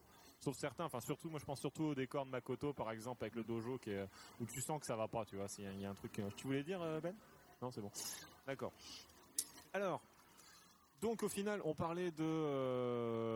euh, Oh là là, on a franchi toutes les étapes, on a fait toutes les, les trucs mélangés. Donc on va, repa- on va repasser aux environs, on va revenir à ce qu'on disait tout à l'heure, Frio, par rapport au choix différent qu'a fait 6 par rapport à la plupart des concurrents, c'est-à-dire au moment où tout le monde simplifiait, ils ont préféré complexifier.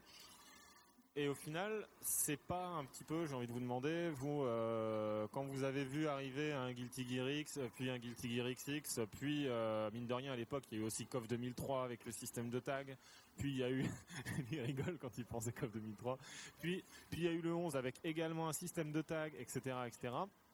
Au final, est-ce que c'est pas et en même temps, j'ai pas l'impression qu'il y avait beaucoup de jeux simples qui sortaient à côté entre 2000, on va dire 2000, je pense à 2003 à 2008. J'ai l'impression qu'en fait, il n'y a pas eu beaucoup de jeux simples pour contrebalancer ou très connus qui ont fait beaucoup parler d'eux. Hormis peut-être sous Calibur 2 à l'époque en 2002-2003, mais euh, Il y a eu quelques tentatives d'éditeurs sur le support Neo Geo. Parmi les derniers jeux, on note le bah, connu ici, c'est euh, Power Instinct Matrimélé. ah oui, il est trop En bien fait, est celui-là. une série qui n'a jamais, qui a évolué, qui a su s'adapter avec les nouveautés de genre, mais qui a toujours resté très fun et très accessible. Et euh, eux avaient, ben, ils sont, ils n'ont jamais abandonné en fait leur, euh, leur créneau, puisque euh, le jeu qu'ils avaient sorti à l'époque, donc sur Neo Geo MVS, euh, était tout aussi simple, tout aussi accessible et tout aussi fun et complet. Et d'ailleurs, ils n'ont jamais lâché l'affaire, puisqu'ils ont ressorti très récemment un nouveau épisode Matrimélé qui est sorti sur Ta- Taito Ouais. et qui n'a pas beaucoup évolué graphiquement, mais qui est toujours dans la même simplicité. En fait, il y a des éditeurs qui avaient leur jeu fun, délire et super accessible et qui étaient toujours tout autant appréciés. Eux, ils n'ont pas lâché leur, leur truc. quoi. Alors, jusqu'à la sortie, enfin même j'ai envie de dire l'annonce de Street Fighter 4, franchement, on n'en entendait plus parler. J'ai envie de dire euh, les tests de jeux de baston, euh, c'était euh, pour moi c'était, euh, enfin hormis, moi je me souviens que je, je lisais tes tests sur Gamecult à, à, à- à une époque, je me disais tiens par exemple il a testé euh, XX, X2, Reload, Slash, voilà, je c'était les ai le- tous lus tu vois. Le Donc euh, problème de, de XX à l'époque, c'est-à-dire que t'as un jeu vraiment sublime, capable de capter le public, et pas forcément euh, que le public baston, parce que sublime, le public de- des fans de Japanime, pardon, le public des fans de Japanime, et d'un coup, ils te sortent le, ils te sortent la, la version, la version slash, ils te sortent la version Isuka, qui était proprement, proprement hachée, mais elle même était naze celle-là. voilà, mais ça demandait, un, ça demandait un tel, un tel effort de te mettre à jour sur les différentes versions qu'ils ont peut-être un peu, euh, un peu noyé, noyé leur jeu sous les sorties là pour le coup. Et c'est vrai que nous, en tant que testeurs, voilà, je, savais qu'il y avait de la profondeur, quelque chose d'intéressant à puiser, mais tu te rends compte du temps à consacrer à Guilty Gear pour essayer de dénicher sa- son éventuelle profondeur ou pas. Mm. Pour ceux qui, qui connaissent pas Guilty Gear Isuka, je rappelle, c'était un jeu en 2 contre 2 qui se basait sur Guilty Gear Reload et autrement dit, c'était Guilty Gear Reload avec un second plan, mais sinon c'était pareil. Et déjà à l'époque, Guilty Gear Reload était considéré comme un jeu vraiment extrêmement compliqué Un Et bouton pour se retourner. et il y avait un bouton pour se retourner, j'avais oublié celui-là. L'invention du siècle. Non mais celui-là c'était c'était n'importe quoi mais euh, d'ailleurs il y, y a des combos movies assez drôles où tu renvoies un personnage d'un autre bout de l'écran avec un coup qui a un X-Sen monstrueux mais voilà le truc c'est que euh, au-delà de ça en fait j'ai l'impression qu'on n'a pas vu euh, de tests qu'on n'a pas vu hor- hormis sur le web en fait oui je sais que vous avez fait des tests d'ailleurs euh, tu vas en parler Ben un petit peu mais j'ai l'impression qu'en fait médiatiquement, c'est vraiment mort à ce moment-là, en fait. Hormis Tekken, hormis Soul Calibur 2, puis 3, euh, j'ai l'impression qu'il n'y avait plus rien. Non, mais clairement, hormis les grosses sorties, on va dire que les médias grand public ou même les sites internet n'avaient pas suffisamment de temps à consacrer par rapport aux attentes du lectorat. Parce qu'il y a, aussi ça qui entre en jeu. Et euh, voilà, sur Calibur 2, tu sais qu'il y a de la demande, sur Calibur 3 aussi. Mais, euh, mais des jeux comme euh, quand ils ont sorti Samurai, Samurai Shodown spécial euh, sur PS2, comment tu veux traiter un jeu pareil C'est pour ça que quelque part, l'avènement de, de magazines comme GameFan était important, en tout cas dans le cercle de la communauté, parce que ça a permis de donner les réponses que nous, on n'avait pas le temps d'apporter, et même, je dirais, on n'avait pas suffisamment de spécialisation pour le faire. Oui, parce qu'il y, a- il y a aussi euh, des jeux qui étaient euh, plus anciens, je pense, euh, quand est sorti sur la GBA euh, Super Street Fighter 2X euh, Revival, où j'ai lu un test où la, la personne expliquait que ils avaient intégré les super de Street Fighter 0, mais qu'ils avaient retiré le deuxième parce que, enfin, c'était absolument n'importe quoi. je me très bien. Exactement. Je voulais pas le citer. Le, le, le- c'est- mais donc, on est, arrivé sur du n'importe quoi parce que là, la personne écrivait des choses, elle ne savait absolument pas de quoi elle parlait. Donc, on n'avait même plus le, plaisir en tant que joueur de se dire tiens, il y a un, nouveau revival qui revient. Est-ce que euh, est, était vraiment parti dans n'importe quoi. Est-ce que vous pouvez nous parler un peu de, bon, si ça, si vous voulez bien, de GameFan Parce qu'à l'époque, je me souviens que justement, comme disait euh, Pouillot, c'était quand même en fait le seul palliatif que tu avais à l'époque si tu n'avais pas le web. Et encore le web à l'époque, enfin je veux dire, on parle de l'époque où il y avait encore Caramel, tu vois. Il donc fallait euh, être anglophone. il fallait être anglophone. D'ailleurs, d'ailleurs, j'ai appris l'anglais comme ça. j'ai appris l'anglais comme ça. Mais en gros, euh, à l'époque, euh, justement, la seule réponse entre guillemets française que nous, euh, que moi, je me souviens avoir vue, c'était euh, GameFan et Arcadia, tu vois. Donc, euh, vous pouvez, il y en a un de vous deux qui peut nous parler de pourquoi, euh, pourquoi c'est, euh, c'est arrivé euh, GameFan en fait? Un GameFan, euh, au départ, Ben. avant, ouais, il y avait le, le magazine Arcadia. Donc, euh, euh, je sais pas si Frionel, toi, t'as as commencé sur quoi GameFan ou Arcadia Ouais, donc il est peut-être un peu mieux placé. Moi, je suis arrivé sur. euh, Tu peux nous parler vite fait d'Arcadia, le concept? Alors Arcadia, le principe c'était quoi? L'idée c'était que la presse euh, vidéoludique ne parlait plus aux joueurs. Ouais.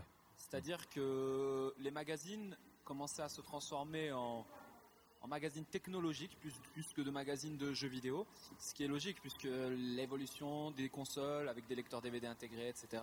Donc euh, la, la presse a suivi un peu, la presse papier, hein, la presse a un peu suivi cette tendance-là.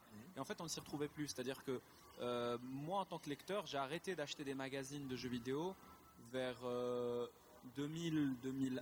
Je crois que j'ai arrêté à cette période aussi Euh, euh, de lire c'est Joypad. même ouais. 2000, même pas 2001, je crois. 2000. Moi, je crois que Les c'était derniers 2001 ou magazines 2002 que j'ai arrêté de les lire derniers Joypad. numéros de Joypad ou console plus que j'avais datent de 2000 euh, parce que je n'y trouvais plus mon compte. Euh, les informations en fait qu'il y avait dedans Mhm. euh, ne, ne me parlaient pas. En fait, j'étais plus au courant de choses que les Que les magazines que tu lisais, eux-mêmes. en Donc fait, finalement, ça ne me servait plus à rien. Et en fait, on avait tous un peu ce, ce, ce manque parce qu'on avait envie de lire. On avait envie de lire, on avait envie de faire lire. Bah, c'est pareil, moi, tu vois, j'habitais dans le trou du cul de la Provence. Euh, je vais te dire, va trouver. Déjà, Internet, c'était chaud, tu vois, de trouver Internet à l'époque. Mais euh, voilà, où est-ce que tu voulais trouver de, de l'information autrement que dans un magazine papier à l'époque Voilà, Si tu parlais et- pas anglais? Et à l'époque, on croyait vraiment au support papier en se disant que, euh, contrairement à Internet, qui aujourd'hui est devenu mobile, à l'époque où on s'est lancé dans cette aventure-là, c'était pas du tout évident. Donc, un magazine était mobile, il était transportable. Ouais. On pouvait le lire dans les transports, on pouvait le lire aux toilettes, on pouvait le lire pendant un voyage. Euh, il nous accompagnait. Il avait une espèce de vie, en fait, le magazine. C'est pas pour jeter des fleurs à à Frio euh, ni à toute l'équipe d'ailleurs en général, mais c'était mon magazine de chevet moi à l'époque. Moi, c'était là-dedans que je trouvais exactement ce que je voulais. Merci, c'est gentil. Mm. Donc l'idée c'était de l'idée de base était de contenter les ce qu'on appelle aujourd'hui hardcore gamers, mais, moi je, les appelais les passionnés. Donc on avait, on savait qu'il y avait certains genres clés, qui avaient des communautés, qui voulaient lire parce qu'ils avaient découvert les genres, la plupart des genres par le biais de magazines, mais on voulait leur consacrer vraiment un, magazine pour eux. C'est pour ça que Arcadia en fait, c'était un magazine multigenre mais ciblé. On voulait parler de jeux de baston, on voulait parler de genre arcade, de shoot 'em up, on voulait parler de jeux musicaux et de RPG, mais RPG un peu plus profondément que l'auraient pu le faire les, autres magazines. Donc vraiment s'intéresser à ces genres, au genre de passionnés. Et c'était sur cette idée qu'on était parti. D'ailleurs, moi, mon premier article, le premier article qu'on m'a demandé de faire, c'était justement un état des lieux de l'arcade en France. Donc c'était vraiment pour montrer qu'on était, euh, qu'on ciblait les genres. Ouais. Et c'est comme ça qu'a démarré l'aventure. Arcadia qui s'est transformé en GameFan par la suite. D'accord. Il y a eu combien de numéros d'Arcadia déjà Trois, je crois. Trois. C'est ça. Trois numéros d'Arcadia avec, je crois que je les ai en plus. avec le fameux vidéo CD qui va avec. Ah là là, il y avait des, Ah oui, il y avait des finales, oublié, il y avait des finales et des, des trucs pas possibles là-dessus. Sachant que tu trouvais toujours Arcadia après, mais dans GameFan. Enfin, il y Donc avait- voilà, en fait, le- Arcadia, voilà. Arcadia dans, sa, dans sa partie arcade pure, est devenue une des sous-rubriques de GameFan. D'accord. Et au final, euh, terminé aux, aux environs de 2005, GameFan, je crois. Donc après, euh, donc il y a eu GameFan. Alors GameFan, c'était quoi l'idée? C'était de un Arcadia mais de luxe, c'est-à-dire Ouais, un peu c'est vrai qu'Arcadia était un peu cheap, Un peu euh, cheap, oui. même en termes de papier, de, trucs et tout. en termes de contenu, en termes de maquette, en termes de beaucoup de choses, c'était vraiment cheap parce que c'était plus, on faisait vraiment appel à des. Oh putain, je, je me souviens de la première couverture de, de Arcadia, c'était SNK versus Capcom Chaos. Oh putain. En fait, on faisait plus appel à des passionnés plutôt qu'à des vrais gens qui Mm. savaient écrire. Euh, donc c'était un peu un peu cheapos, mais Ça, il avait la niaque, mais c'était un peu cheap. Il Quoi. y avait Ouais. un peu Il ce côté vibe, fan, voilà. il y avait la vibe, voilà. Et en fait, GameFan, c'était li- l'idée de faire un mensuel ou un bimensuel, euh, si je ne dis pas de bêtises. Je pense départ, on était parti sur un mensuel d'abord. Et on était parti sur un mensuel avec un contenu généraliste et trois euh, sous-magazines. Donc euh, un magazine RPG, un magazine arcade et un magazine oldies. Donc c'était un peu l'idée euh, phare. Est-ce que tu veux plus développer un peu euh, Ouais, Ouais, non. vas-y. Vas-y. Ouais, non, donc euh, l'idée, ouais, c'était euh, comme euh, il y avait toute cette communauté de, de joueurs euh, arcade, euh, c'était aussi de toucher euh, aussi les autres communautés qui sont un peu proches, c'est-à-dire euh, la, la communauté rétro qui. euh, la, euh, la communauté rétro qui se Qui développait à la l'époque, communauté arcade donc ce bouquin-là euh, enfin ce, ce magazine fédérait euh, une autre façon de jouer et c'est vrai que c'était c'était assez intéressant pour ça quoi et ça permettait de, de parler du jeu vidéo euh, tel que nous on avait envie d'en parler en tant que joueur et, euh, et d'en parler euh, vraiment avec passion quoi. Euh, ouais, Doug Oui, alors, euh, je vais reparler de la presse. Donc, euh, moi, je l'ai vécu cette, épo- cette époque-là. Cette époque-là, moi, je l'ai senti vraiment. C'est, euh, on peut la situer à peu près, euh, à peu près en 96. Donc, euh, l'époque vraiment PlayStation, Nintendo 64. La PlayStation prend beaucoup d'importance. Elle est en train, en, en train de terrasser Sega. On a tout un nouveau public, donc de, de joueurs qui arrivent, qui sont beaucoup plus vieux, qui veulent des jeux simples, accessibles, qui sont euh, qui sont un peu euh, en, en fait euh, impressionnés par la 3D. Ouais. génération PlayStation Voilà, donc génération PlayStation, des joueurs entre guillemets plus adultes qui ne jouent plus à des trucs qui ressemblent à des dessins animés avec des gros pixels.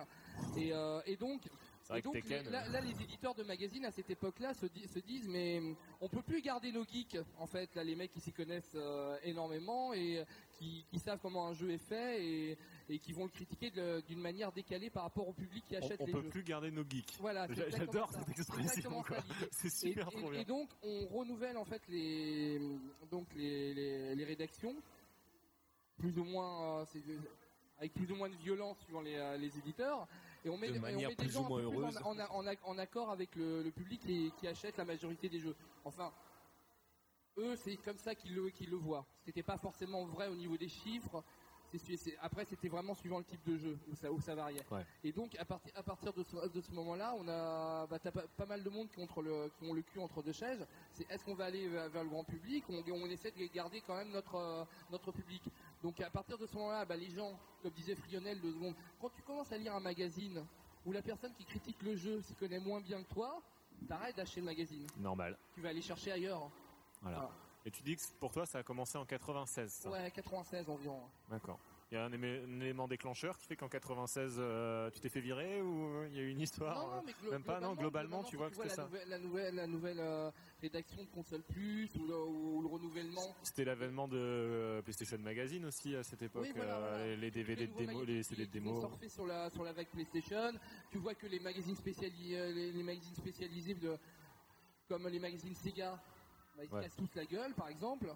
Que euh, Nintendo va y avoir une, grande une grande période de faiblesse aussi.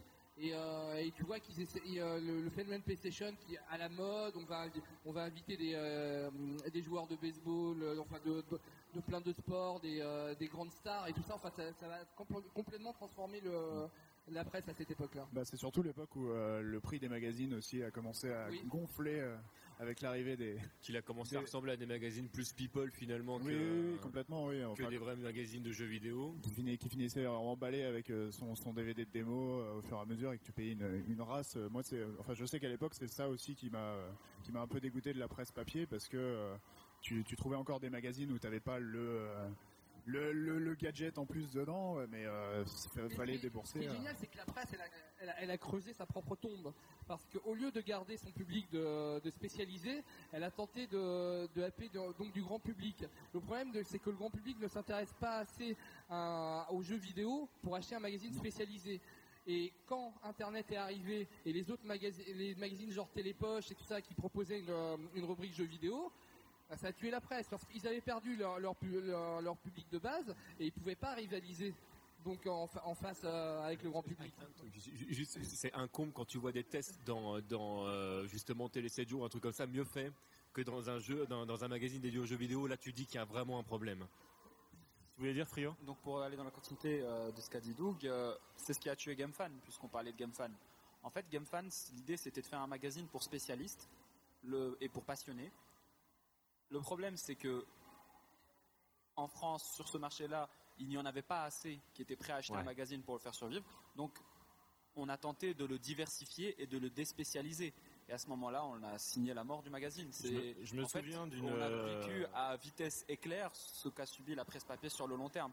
Mais finalement, c'était parce que le marché était devenu trop con- contraignant et parce qu'il y a eu peut-être eu des décisions stratégiques qui ne l'étaient pas tant que ça à l'époque. Mais en tout cas, c'est par rapport à, c'est justement sur cette position-là, de manière accélérée, qui a conduit peut-être, qui a sûrement conduit à la fin du magazine. D'accord. Bon, euh, Ben, Ouais, tu voulais rajouter un euh, truc Comment dire?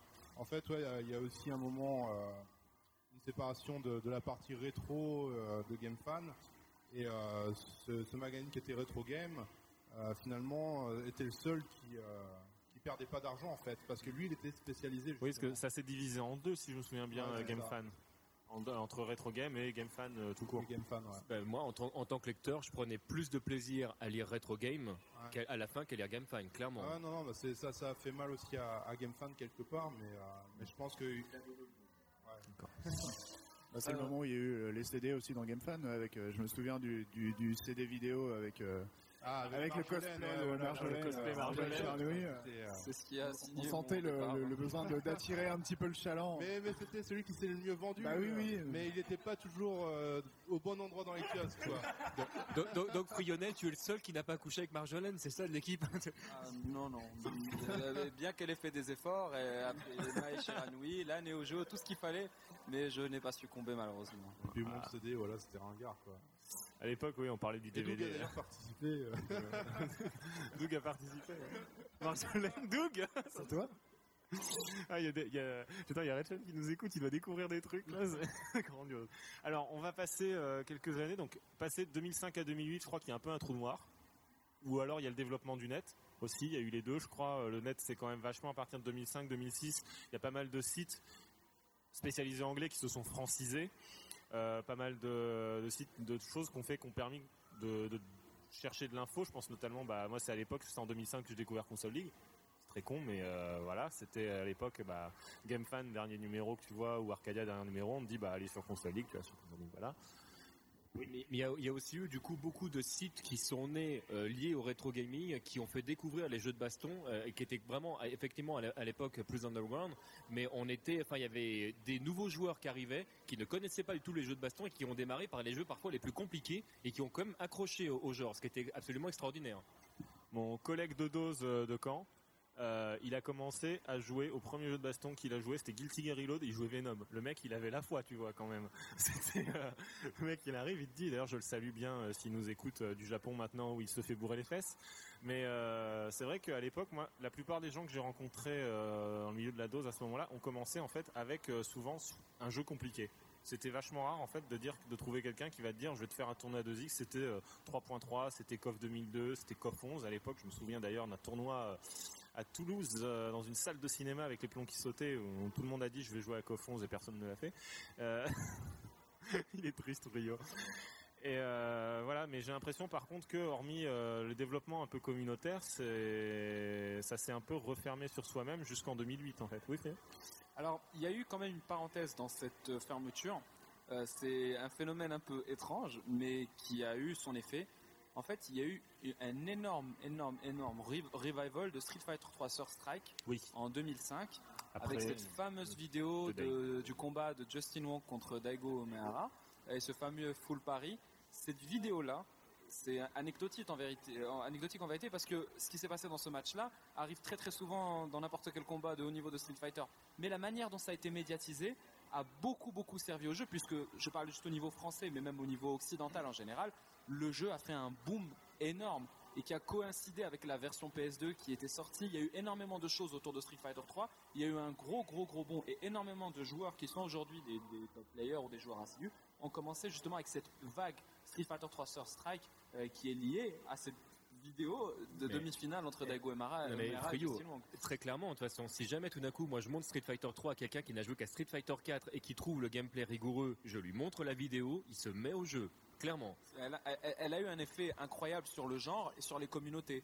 Et comme quoi, même un jeu sorti en 99, en fait, s'il a l'effet euh, buzz un peu euh, hype euh, qu'il faut, il peut, il peut re- bah, remotiver les gens et les remettre à jouer. Et donc il y a eu un petit, un petit soubresaut, j'ai envie de dire, du genre en Occident avec Street Fighter 3, mais qui n'a pas eu les proportions qu'il a aujourd'hui avec Street sûr. 4. Euh, et il y a même certains magazines, dont euh, Joypad, qui a même couvert euh, je pense que c'était pour l'anniversaire en fait, je pense je De Street de Fighter. de Street Fighter ou quelque chose comme ça, mais qui avait fait un, un article spécialement sur cette vidéo et sur le phénomène que ça a eu euh, sur Street Fighter 3.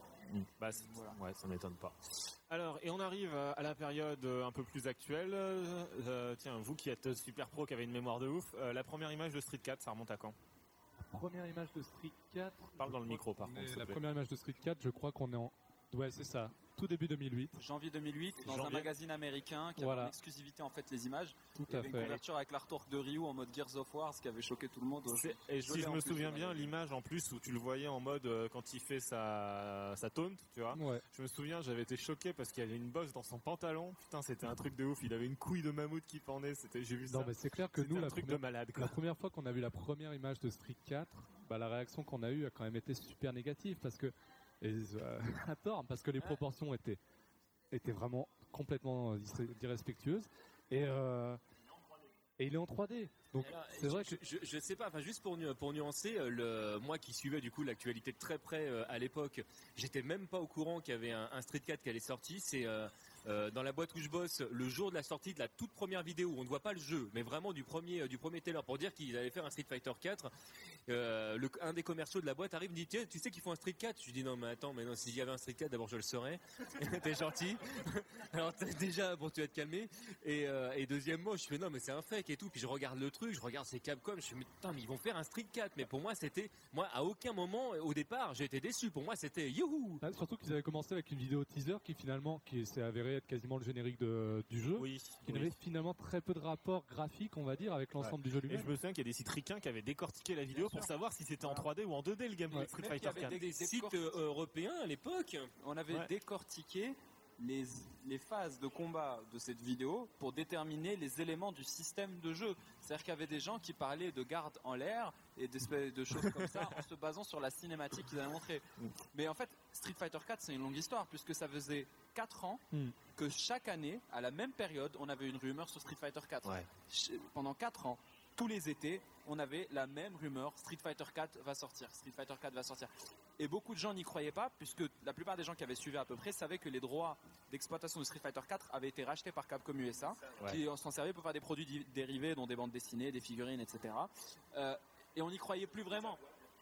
Ouais. Et on n'y croyait, on n'y croyait pas. On- on- personne ne se disait que Capcom USA va lancer et amorcer justement le développement de Street Fighter 4 au Japon. Et quand la, la vidéo, donc cette première vidéo a été annoncée, on a tous commencé à flipper en se disant mais attendez, ils vont développer ça aux USA Oui, ça je me souviens que c'était l'angoisse absolue. euh, C'est pas possible, ça va ressembler à rien du tout. Et au final, bah, Ouais, c'est Capcom Japon qui l'a fait, quoi. En fait, c'est Arika, enfin, c'est anciennement Arika qui l'a fait, au final, vu que c'est Dims, je crois. Non? C'est Dims, En- ouais. En fait, Street Fighter 4, celui, euh, celui qu'on connaît euh, donc aujourd'hui, voilà, mer- merci beaucoup. Euh, c'est le, c'est le- c'est leur troisième version. Oui, c'est ça fait depuis plusieurs années qu'ils euh, ont développé un en interne. On a appris qu'il y avait un Street Fighter 3 euh, Fort Strike, un 3.4 qui avait été envisagé carrément quoi. C'est euh, sont fous les mecs. Et, et donc bon, a, a- a priori, d'après les infos euh, qu'on a, euh, ils en ont développé deux en interne. Ils les, ils les ont testés. C'était De la merde. pas assez bon et euh, donc c'est pour ça qu'ils ont mis plusieurs, euh, quand même euh, au moins 4 ans pour vraiment le, le sortir. Mm. Donc avec l'aide de, de Dims. euh, Je me souviens que je crois que c'était, je me demande si c'est pas Seth Killian ou un ricain de la scène qui avait été chez Capcom à un moment et qui voyait qu'ils galéraient comme ça parce qu'en fait les mecs à l'époque ils avaient pas envisagé de refoutre des hitbox. C'était les modèles 3D qui se tapaient. Et euh, en gros, il leur a dit mais pourquoi vous foutez pas des hitbox? Et les mecs ils ont regardé, ils ont fait bah c'est de la 3D. Il fait bah ouais mais euh, bah ouais mais c'est un jeu de baston 2D quoi. Et donc il leur a dit vous avez qu'à foutre des hitbox sur les modèles 3D, c'est pas grave. Mais pour savoir, en fait, et ça c'est de source sûre, est-ce que tu sais ce qui a donné naissance à, au moteur de Street Fighter 4 aujourd'hui? Euh, non. C'est Battle Fantasia. Oui oui si ça je savais. Battle Fantasia sûr. qui a démontré à Capcom qu'il pouvait réaliser un jeu à gameplay 2D en 3D et sans que ça soit Street Fighter EX. Et c'est ça en fait qui leur a, qui a fini par euh, lancer définitivement le, le Battle projet, en fait. Fantasia, je le rappelle, c'était un jeu de Arc System Works, donc euh, parce qu'ils ont fait beaucoup de jeux. En fait, après avoir fait Guilty Gear, ils ont fait Okuto no Ken, euh, Sengoku Basara, entre autres Battle Fantasia, avant de faire Blast Blue. Donc euh, voilà. Bon, donc euh, personne n'y croyait. Moi, j'ai vu, je me suis dit ah ouais, ils ont ah ouais. Enfin moi, limite, ça m'a pas surpris où j'étais déjà blasé. je me suis dit bah merde, ouais, ah, ah, quand même, tu vois, ces gens, euh, ça y est, les mecs ils se réveillent. Ouais, il était temps quoi. pas, moi j'ai cru que ça allait être un jeu tout rouge. J'ai vu le, Tout rouge. les, les premières images. euh, J'ai Ah oui, le souvenir d'un Street Fighter 4 rouge, mais alors pétant. Moi, je me souviens du jaune, Bah, le jaune, le rouge, tu vois, des, des tons euh, assez, assez très tard- chaud, Ouais, très chaud. ouais. très très chaud. Et euh, Ryu, Ryuken, je me suis dit putain, bon, ils vont, ils vont repartir sur un truc vraiment très très classique. Et puis bah au final, bon, c'est ce que ça a donné. C'est ce que ça a donné. ouais. Non, et puis il faut reconnaître aussi que les premiers screenshots étaient pas forcément bien choisis, c'est-à-dire qu'ils ont insisté sur l'aspect caricatural des impacts qui au final donnent vraiment le style visuel du jeu et la, la puissance qu'on ressent euh, sur les ultras. Mais c'était complètement euh, suicidaire à mon sens de montrer euh, un jeu avec, avec des caricatures, des, des tronches aussi, aussi laides quoi. On, on aime ou on n'aime pas Street 4, mais il faut reconnaître que euh, Street Fighter 4 et donc euh, c'est sa, sa suite ou ses suites, euh, c'est un jeu qui a une vraie identité visuelle, ce qui en 3D entre guillemets, c'est pas du tout pour choquer les, les fans des, des autres licences, est relativement rare. En général, c'est vrai que on pourrait mélanger des, des, des persos venant de Tekken avec ceux de Soul Calibur, ça choquerait pas. Le, là, euh, Street Fighter était arrivé avec une voilà, était, était arrivé avec une vraie identité visuelle. Mais cette identité, en fait, ce succès visuel ne s'est pas, n'était pas du tout gagné. Il ne s'est fait qu'à la version finale. C'est-à-dire qu'il y a eu un affinement des choses, parce que comme, comme, euh, comme, il a- comme Puyo l'a dit, les premiers screenshots étaient horribles. Ça ne donnait pas envie de jouer au jeu. On s'est dit, mais qu'est-ce qu'on a fait à un autre jeu? Qu'est-ce qu'ils ont fait à qu'ils ont jeu? fait à Ken Et euh, que ce soit au il a gardé sa premiers coupe de cheveux artworks, il a montré qu'au niveau des, des premiers screenshots. Et en fait, le jeu devient beau au final que une fois qu'on l'a en main et, Oui, oui, et qui bouge, finale. parce que même si tu mets ton jeu sur pause, on est d'accord Voilà. là à l'heure actuelle sur les versions Voilà. finales, le jeu est pas très beau entre guillemets. Enfin, il est, il a, il a de la gueule parce que c'est euh, la- le côté visuel du jeu, mais c'est pas euh, graphiquement, c'est discutable. Et pour Et- avoir participé au location test du jeu, aux différentes étapes, euh, je dois dire que le jeu, même dans sa façon de se jouer, ne ressemblait pas du tout à ce qu'il est devenu aujourd'hui. Il était comment Donc, à l'époque Si vous voulez des détails, il y avait une garde en l'air au départ, euh, la barre de super. La barre de super était gérée euh, de manière euh, tout à fait différente. En fait, il n'y avait pas les quatre petites parcelles. Elle se rechargeait pas d'un round à l'autre à la Street 2X. Euh, la barre de, de Revenge était gérée de manière totalement différente. On pouvait cancel le focus par des coups spéciaux. Oh, mais pourquoi ils n'ont pas gardé Euh, ça en fait, le jeu était vraiment En fait, vraiment le jeu, comme moi je l'aurais voulu, il était là-bas, quoi. Voilà, il n'y avait pas de reset aérien. En fait, toutes les coups- tous les coups sautés, en- tous les, toutes les attaques portées en l'air faisaient tomber l'adversaire. Ah ouais Oui, en fait, parce qu'il y avait système de repêchage avec les ultras. Et donc, en fait, tous les coups en l'air permettaient de repêcher avec une ultra. Enfin, Donc, le jeu a vraiment, vraiment évolué, que ce soit visuellement. D'ailleurs, la plupart ont remarqué que le visage de Ryu et celui de Ah Chun-Li, oui, oui, oui. et c'est, la euh, texture du visage ont totalement changé entre les premières globalement, ils ont rajouté aussi des, des textures un peu plus cel shadées, un peu plus claires et un peu plus. avec, euh, euh, l'effet Okami qu'on a voilà. dit sur les, au niveau Ouais. de l'encre de Chine, tout ça. Alors, moi, il y a un truc que je veux vous demander aussi, c'est au final, c'est très drôle, j'ai envie de dire, euh, parce que c'est Capcom qui menait la danse euh, dans les années 90, et que, euh, bon, bah, y a, comme on disait, il y a eu Soul Calibur, il y a eu Tekken, il y a eu Guilty, il y a eu tous ces jeux, mais personne, en fait, a mené la danse comme Capcom dans les années 2000. Et là, depuis que Street Fighter 4 est sorti, au final, ça y est, on en reparle. Tout d'un coup, c'est revival médiatique, parce qu'au final, on, on est d'accord, je pense tous pour le dire, il n'y a pas eu de mort à proprement parler du genre. euh, il est, il est pas mort, quoi. Il y a toujours eu des jeux. Il est, il était, euh, bah, il y a toujours eu beaucoup de jeux, mais c'est juste qu'on les voyait pas, quoi. En fait, je pense que le genre a vieilli et qu'il a des enfants maintenant, c'est tout, et qu'ils Ouais. sont jeunes et qu'ils commencent leur vie et que, et que les, pap- les sont toujours là et les, nou- les plus jeunes sont là. aussi. Alors ma question euh, que je voulais vous poser donc, c'est est-ce qu'au final le genre peut être médiatisé si Capcom ne le, ne le soutient pas? Juste, juste rap- rappeler quand même que, Tekken quand même reste le, jeu le, le, plus vendu, enfin le, plus joué entre guillemets, bien, bien au-delà de, Street Fighter. Ouais, mais bon, ça c'est en arcade. Moi, je te parle globalement, tu vois. Donc, euh, moi, je me dis, en fait, tu vois, quand je retraçais mon truc, je me disais, ouais, bon, bah là, il y avait Capcom, puis Capcom, ils ont fait Street 3, puis ils ont fait CVS2, puis ils ont fait Marvel, qui était, tu vois, c'était déjà plus de la licence originale. Puis ils ont fait Capcom Fighting Jam. Fallait bien le placer, hein. Je suis désolé, mais fallait le placer. Ou ils l'ont pas fait, comme Oui, ils l'ont pas fait quelque part. aussi, ouais. hein, dire. Et au final, euh, enfin déjà, même après CVS2, même à l'époque CVS2, j'avais pas la sensation qu'on parlait énormément de CVS2. Donc euh, la question que je vous pose, c'est au final, c'est con, mais est-ce que sans Capcom, le genre euh, est médiatiquement euh, dans le noir, quoi Bah écoute, je crois qu'on aura un élément de réponse, pas tout de suite, mais à la période de sortie de Tekken Cross Street Fighter, donc pas Street Fighter, euh, pas celui de Capcom, mais celui de Namco Bandai, pour voir si effectivement, comme tu le dis, le genre peut exister sans Capcom. Là aujourd'hui, Capcom a quand même trois grosses licences dans sa manche. Marvel vs Capcom 3 qui sort, qui sort demain, enfin qui sort jeudi là. Va déjà, ça va être un premier test. On va voir si les gens vont être prêts à suivre sur un jeu qui est quand même certes plus flashy, mais dans le fond Ouais, totalement voir, différent et quand même un peu moins accessible que Street 4. Et après, est-ce que euh, Street Tekken va, qui lui a l'air de, quand même de reprendre beaucoup d'éléments visuels et euh, même, bon, le gameplay on s'avance pas trop, mais ça ressemble quand même à- beaucoup à Street 4. Et là, on va voir si les gens vont être prêts à suivre ou si finalement Street 4 était qu'un épiphénomène euh, porté par ce retour à Street 2 finalement. Mais en fait, ce qu'il faut, faut voir, et, et c'est pour ça que enfin, ce, qui, se- ce qui se passait avec Capcom est logique. Le genre est venu avec Capcom. Oui, bien sûr. C'est Ryu et Ken, Blanca, Honda qui nous ont fait jouer aux jeux de combat. Et quelque part, on avait besoin de les revoir pour pouvoir se réintéresser. C'est ce qui explique d'ailleurs le cast de Street Fighter, de, de Street Fighter 4. Ils avaient tenté avec CVS 1, premier du nom, de réintégrer tout le cast de Street Fighter 2 Dash en fait pour rejouer justement Ouais. sur cette carte-là. À l'époque, peut-être que ça ne s'est pas fait dans les proportions que ça s'est- dans lesquelles elle s'est faite aujourd'hui, mais c'est c'est une case qui est quasiment obligatoire.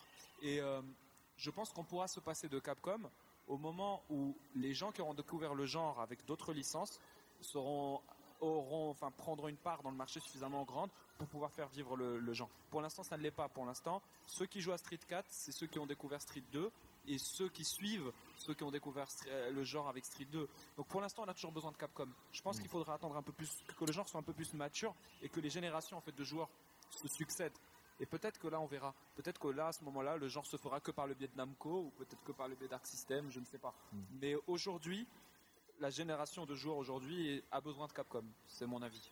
D'accord. Bon, bah, je crois qu'on va, à moins qu'on ait quelque chose à rajouter, je pense qu'on va en finir là-dessus. Parce que ça m'a l'air d'être un bel épilogue, euh, tout plein de beauté.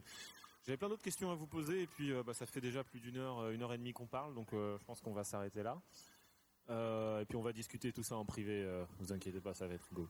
Et ben merci euh, à tous, tous les six, euh, tous les cinq, tous les six de- d'être venus ce soir. Donc pour- je le rappelle parce qu'on a oublié de le dire au début, mais on enregistre ce soir à Arcade Street, qui a bien voulu nous prêter son sous-sol le temps de l'enregistrement. Les canapés. Oui, il y avait le canapé aussi. ouais. J'ai vachement mal aux fesses, que je sorte du canapé. La, chaise avait l'air d'être un bon deal. Donc merci Arcade Street de nous avoir euh, permis d'enregistrer ici. Merci à tous d'être venus. Puis bah, j'espère qu'on en refera euh, quelques podcasts thématiques comme ça, euh, plus général. On va attendre un petit peu d'avoir avancé, je pense, dans les dans les séries de jeux euh, qu'on évoque, mais j'en ferai bien un par an, comme ça, histoire de voir comment ça avance entendre les vieux les vieux routards du genre euh, nous faire des pronostics. ça va être marrant. Bah, merci à tous. Et, Merci. et puis bah euh, merci, merci, Merci. Et puis bah à une prochaine fois. Bagro.tmdjc.com